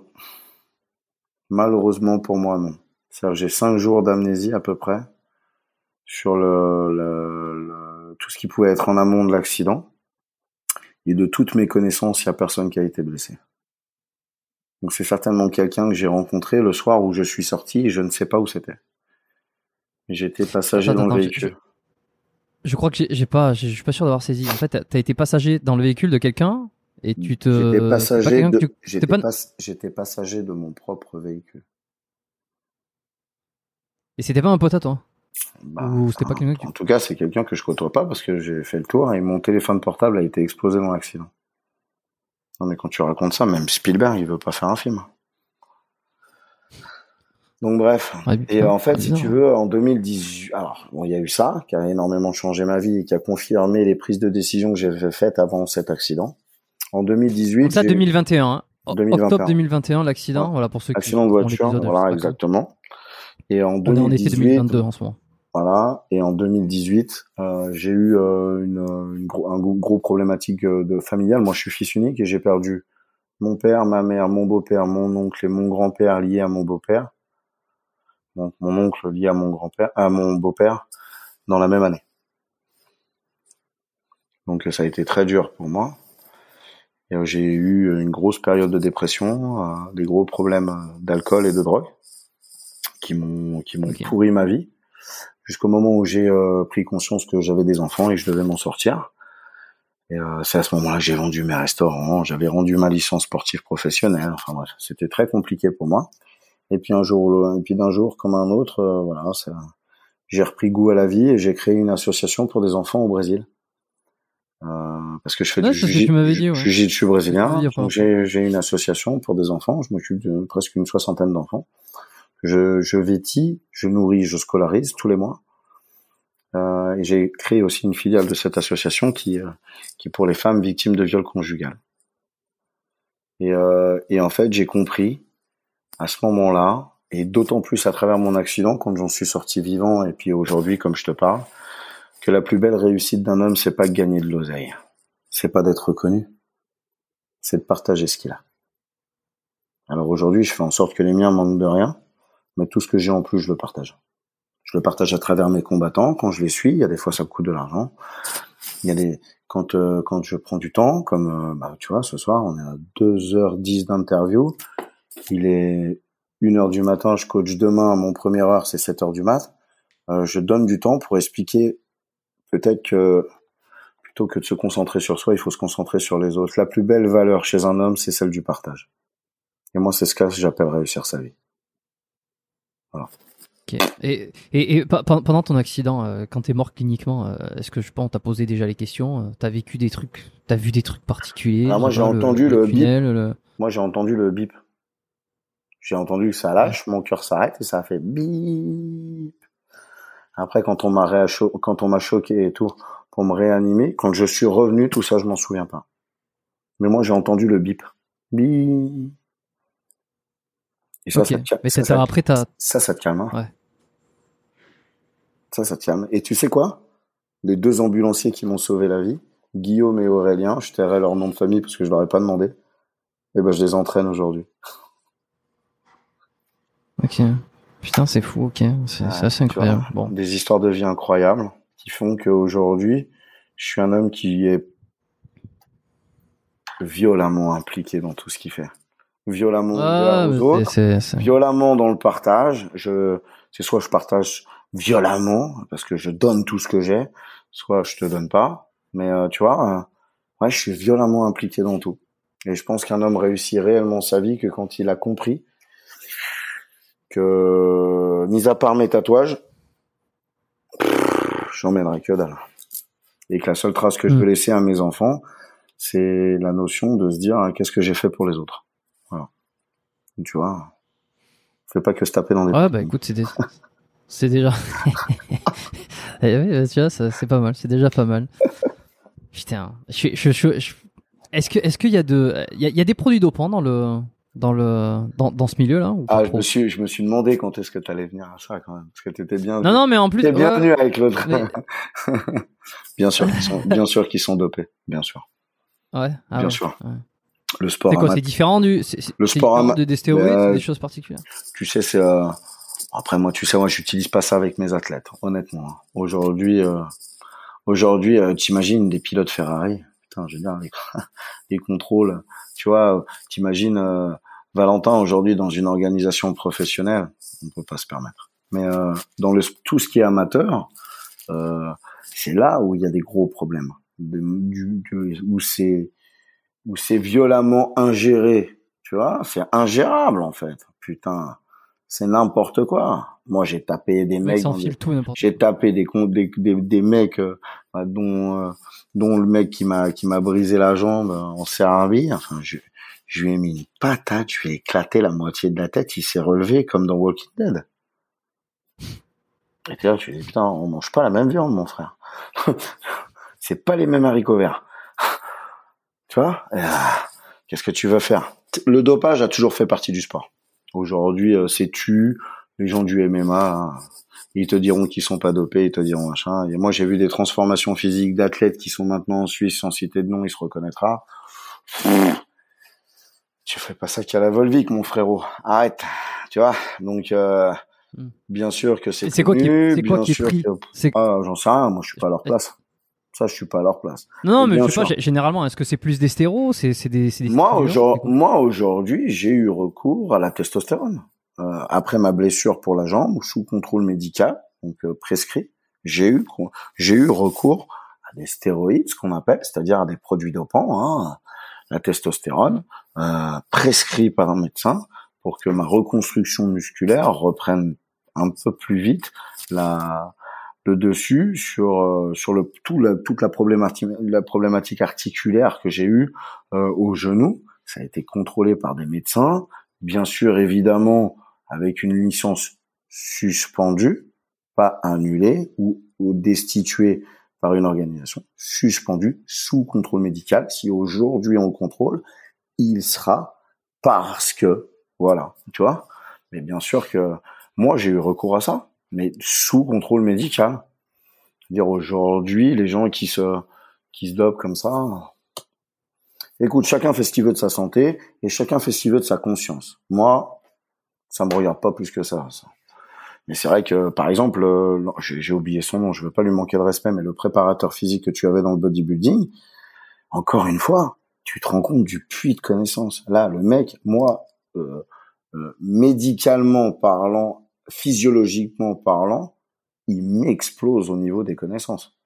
Parce que ces gars-là, bah, prennent le choix d'aller plus loin pour aller plus loin, pour aller dans, tu vois? Et là, tu peux pas, tu peux pas déconner. Le corps, hmm. c'est le seul endroit où tu vas vivre toute ta vie. Tu peux changer de bagnole, tu peux changer de gonzesse, tu peux changer de maison, tu peux changer de ville, de, de, de continent, de, pays, de ouais, ben, tu sais quoi, on n'en est pas loin, on peut changer presque de planète maintenant. Et tu vas vivre où toute ta vie? Tu vas vivre où toute ta vie? Là, là. C'est ça que t'emmènes avec toi. Hein eh, je te jure, t'es plus marié avec ton corps qu'avec ta femme. Donc, euh, quand les mecs décident d'aller faire comme ça, on voit très bien d'ailleurs le, le reportage magnifique qui a été fait sur Netflix sur Ronnie Coleman. On parle de, de Ah bodybuilder. ouais, bah oui, euh. Ronnie Mm, Coleman. Ah, putain, le mec, c'est un monstre. Le mec, il dit, euh, rien quand il, il est en, il est en train de, de, de faire son interview, il transpire. Arrête, euh, Ouais, bah tu oui, vois. ouais, ouais. Mais voilà. Mais le mec a été chose. au bout de ce qu'il voulait faire et il a été au bout avec les règles et les interdits du sport qu'il a pratiqué. Parce que les interdits, tout le monde les a utilisés. Donc comment comment on peut aujourd'hui condamner un mec comme euh, Lance Armstrong? Pourquoi? Ouais, ça c'est une question. euh, En plus, il a été destitué de tous ses titres. Mais desti- destitué, il a dû rendre 18 millions de dollars. Pourquoi? Pourquoi? Parce que t'étais une burne à l'époque et que tu savais pas qu'il pouvait se mettre des produits équins. Mais c'est ton problème en fait. Espèce de merde que tu es. T'avais qu'à t'avais t'avais qu'à faire tes analyses correctement. Les produits qu'il prenait à l'époque n'étaient pas interdits puisqu'ils n'étaient pas pour les humains. C'est ton problème en fait. Espèce de bite. Moi, ah, moi, je vais te dire un truc, je me serais, un truc comme ça, je casse le tribunal. hein. Alors là, je suis violent. Voilà. Bah oui, quand même. Euh, bah, ouais, écoute. Bon, bah, tu vois, bon, j'ai pas. euh, non, je pense que, je pense que, je pense que je voulais. j'avais- J'ai un peu les réponses que je que je voulais. hein, C'est c'est plutôt intéressant. J'ai toujours les, j'ai toujours trois questions qui terminent ces épisodes. Dis-moi. J'aime bien les poser à mes invités, surtout qu'elles arrivent à la fin, donc euh, ça a le temps, surtout la première, elle a le temps de maturer un petit peu.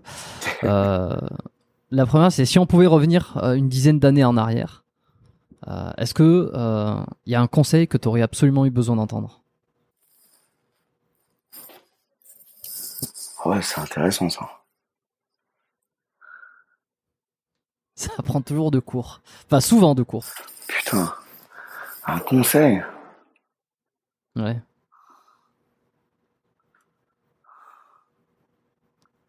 Arrête de faire les choses pour plaire aux autres. Pense à toi. Arrête de faire les choses pour plaire aux autres. Arrête de faire, ce- arrête de faire les choses que les gens attendent de toi. Ouais. Ouais, ça c'est vrai.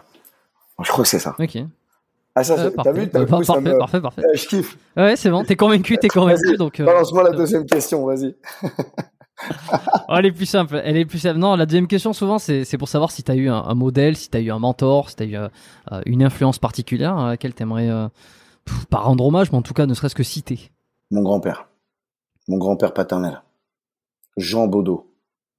Sans la moindre discussion. Qu'est-ce qui, pour quelle raison particulière ton grand-père? La sagesse. La sagesse, le discernement, le recul, la réflexion. C'est ce qui m'a pro- profondément manqué pendant des années où je me suis fracassé la gueule sur des murs où j'ai, où j'ai, où j'ai été persuadé de passer à travers. Et où lui me disait, attention, ça va taper. hein, hein. Et moi, j'arrivais devant le mur, tu sais, en voiture. Tu sais, comme le con qui arrive euh, euh, devant, en, en, en, voiture à fond devant un mur. Bah, moi, j'étais le con qui te regardait puis qui klaxonnait en te faisant coucou, tu vois. Je te jure. J'ai manqué de ça. Mon grand-père, ouais. Mon grand-père. Ouais. Bon, parfait. Est-ce que t'as un bouquin euh, que t'as lu récemment, euh, un livre qui t'a marqué, euh, que t'as envie de, de citer ou pas? Ou, ou un livre, hein, un livre, ou un, ou un film, ou une série, ou une reco. En général, je demande à la fin. Ça fait une petite ressource. Les dix petits nègres d'Agatha Christie. Oui, putain, bah, je l'ai lu quand j'étais jeune. Bah, c'est c'est pas mal. Bah, moi, j'ai, je l'ai lu quand j'étais jeune et je l'ai relu il y a pas longtemps. Et tu vois, j'ai pas. Ça a pas, En ça a, fait, ça a j'ai- pas mal dit. ça a très bien, ça a très bien vieilli. Et, euh, et je pense que j'ai vu l'histoire de manière différente. Mais tu vois, je suis pas un grand lecteur. Ok. Non mais parfait. Bah, non mais alors je, je, je conseille ce bouquin si euh, s'il y en a qui veulent aller Ah, lire un peu clairement. du Ag- Agatha Christie, c'est le, premier. Ouais. le, Premier le, qu'il faut le, lire. le- le premier Cluedo, en fait. c'est ça, je crois. Exact, exact, ouais, exactement. Donc voilà. Parfait. Euh, ben écoute, on a fait un bon tour. Hein. Euh, Moi, ça me plaît tout ça. Euh, je suis content. euh, je suis content aussi, je de, suis très de content, cet hein. épisode, de- des sujets discutés. Voilà, je pense que il y a de quoi, euh, il y a de quoi réfléchir à tout ce qui a été dit. Il y a de quoi euh, penser. Euh, Ces épisodes sont faits aussi pour être écoutés, pour être alors regardés sur YouTube ou écoutés sur les applications de podcast. Vous savez, si vous êtes un fidèle auditeur, vous savez que je préfère que vous les écoutiez. Euh, mais ils sont faits pour être maturés aussi dans les prochains jours. Et moi-même, c'est ce qui m'arrive très souvent, c'est que je réalise un épisode, il y a des sujets, il y a des, thèmes, des thématiques, euh, il y a des réflexions, et puis euh, tu sais, ça mature. Tu penses, et puis euh, et puis t'évolues ou pas. Mais je pense que c'est comme ça qu'il faut les prendre. Donc ben, parfait. Est-ce que tu as un mot de la fin? Est-ce qu'il y a, un dernier truc que tu veux dire que t'as pas dit? Je suis profondément reconnaissant, rempli de gratitude face aux gens qui m'entourent. Voilà. C'est-à-dire que moi, j'ai créé une, cette petite structure qui s'appelle One More Step Training. On peut aller voir sur Instagram. Hein, euh, c'est une petite structure où je laisserai les liens. Hein. Où j'entraîne. Je laisserai les liens en description comme d'habitude. Où j'entraîne des gens et j'ai cette, euh, j'ai cette, euh, j'ai cette fibre qui fait que j'entraîne personne que je ne sens pas. C'est-à-dire, c'est des profils qui viennent me voir. Il y a une séance d'essai gratuite qui se fait où on prend connaissance et je refuse énormément de monde parce qu'il y a des gens que je sens pas. Moi, j'entraîne que des gens avec sur lesquels je peux m'attacher et m'impliquer dans leurs trucs, dans leur dans leurs challenges, dans leurs objectifs. Et euh, je suis profondément reconnaissant des gens que j'entraîne parce que ils m'apprennent aussi en contrepartie énormément de choses. Moi, je pense qu'un homme doit rester enseignable et ouais, je suis rempli de gratitude aux gens qui m'entourent. Ma compagne, évidemment, t'as vu, celle qui m'a branché l'ordinateur. Euh, je veux dire, euh, voilà, hein, j'ai énormément de chance d'être bien entouré. Dieu seul sait que j'ai, voilà. Donc s'il y a bien un mot de la fin que je peux dire, c'est que j'ai beaucoup de chance d'avoir autant de gens bien, bons, sincères, euh, qui m'entourent. Ça m'aide énormément aussi à évoluer, à, à donner le meilleur de moi-même et même mieux encore le lendemain pour les gens euh, pour lesquels j'interviens, comme mon, association, mon association au Brésil avec mes petits gamins quand j'ai là-bas. Je suis, je suis le roi du monde de pouvoir partager ce que j'ai. si je pouvais y avoir une 25e heure, je te jure que, que je me l'offrirais pour eux. Euh, voilà, je suis reconnaissant d'être là encore vivant après cet accident de voiture et je me dis que maintenant on doit faire le bien autour de nous, la guerre, tout ça, la haine, les propos raciaux, euh, les problèmes politiques, euh, tout ça, ça me regarde pas. Moi, ce que je veux, c'est faire le bien autour de moi et je suis rempli de gratitude des gens qui m'entourent et qui m'aident à faire ça. Voilà. Bah écoute, on va, on va, ça sera le mot de la fin. Je te remercie Gaëtan d'être euh, venu sur le podcast. Ça, ça rebondit avec euh, ce que tu dis puisque euh, on avait discuté un petit peu au téléphone il y a une ou deux semaines avant de planifier cet épisode et tu m'avais dit moi je veux savoir à qui j'ai affaire, je veux savoir de quoi il s'agit, si je peux avoir confiance. Bon, j'espère que tu as passé un bon moment. Ah, j'ai passé un excellent moment. Ça a été, c'était cool pour toi? Ouais, c'était vraiment cool. C'est sympa. En tout cas, j'avais jamais fait, tu vois pour dire que je suis pas podcast. Ouais. Podcast biomécanique. Voilà. Ici, on, se, on se lâche. Euh, bah, comme à, comme à Charles Villa, tu vois, je t'ai fait confiance et je, on verra bien ce que, ce que tu vas couper certains, peut-être certains trucs ou, je sais pas. Je ne, je ne, couperai, je, ne couperai probablement euh, rien euh, pour la simple et bonne raison que c'est un peu la ligne éditoriale où je ne coupe rien. Le seul truc que je couperai, c'est quand je suis allé pisser, qu'à un moment donné on a fait une petite pause parce que ça, ça a pas de, c'est pas de la, c'est, c'est, ça n'a pas d'intérêt de le laisser, de laisser euh, deux minutes à bah, vide. Écoute, alors, euh, alors, bah, rien que d'apprendre que tu couperas rien, j'ai bien fait de te faire confiance et je suis vraiment très content que tu sois venu vers moi. Je suis content d'avoir fait ça. Bah écoute, voilà. Bah ça m'a fait plaisir. Écoute, Merde, je suis encore violemment content. Alors ça, c'est un truc qu'on pourra pas te reprocher en tout cas. Bon, merci à tous d'avoir écouté cet épisode. J'espère que voilà, comme d'habitude, ça vous a plu. Euh, épisode spécial ou pas, euh, vous, vous, me ferez vos retours. Est-ce que ça va réagir euh, Est-ce que ça va plaire? Moi, je pense que les, c'est aussi euh, euh des invités comme ça avec des personnalités fortes, avec des idées, avec avec une, une, manière de penser, avec un avec un, un parcours. même si c'est pas forcément dans une thématique où au départ on se dirait euh, ça me plaît, voilà, le, le, le, street fight, tout ça, c'est on peut se dire putain, qu'est-ce que c'est que ça? Ben voilà, on a, un peu plus découvert ce que c'était. Moi, je trouve ça cool. Abonnez-vous au podcast pour euh, pour les prochains épisodes qui sortiront. Allez regarder un petit peu ce qui s'est fait dans les derniers épisodes euh, auparavant, si vous découvrez le podcast aujourd'hui ou que vous l'avez découvert récemment.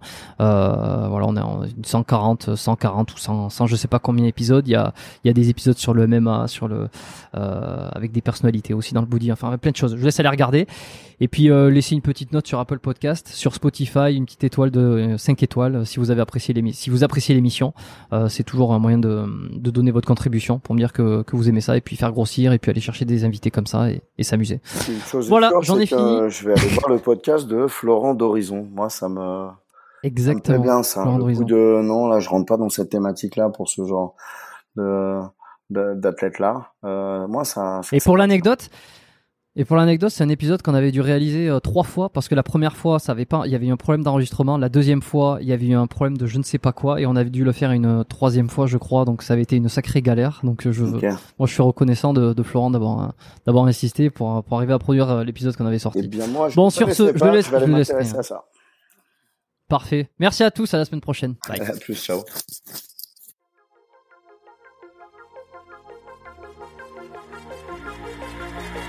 Merci d'avoir écouté cet épisode du podcast Biomécanique jusqu'au bout. Vous pouvez l'envoyer à deux de vos amis ou le partager sur vos réseaux sociaux. Merci également de lui mettre une note de 5 étoiles avec un petit commentaire sympa. C'est ce qui me permet de mieux ressortir dans les classements. Laissez-moi votre email sur biomécaniquepodcast.com slash lettres et je vous enverrai l'épisode de la semaine ainsi que la lettre biomécanique une fois par mois où je vous partage mes meilleurs conseils et recommandations. Vous avez écouté le podcast Biomécanique. Je suis Jérôme Cazerolle et je vous dis à très bientôt.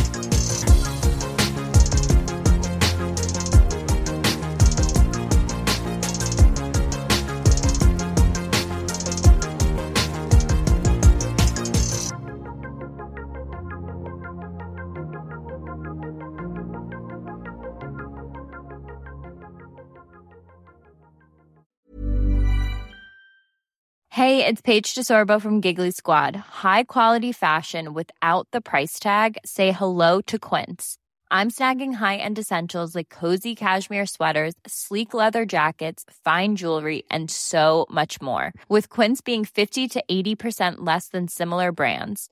And they partner with factories that prioritize safe, ethical, and responsible manufacturing. I love that. Luxury quality within reach. Go to quince.com slash style to get free shipping and 365 day returns on your next order. Quince.com slash style.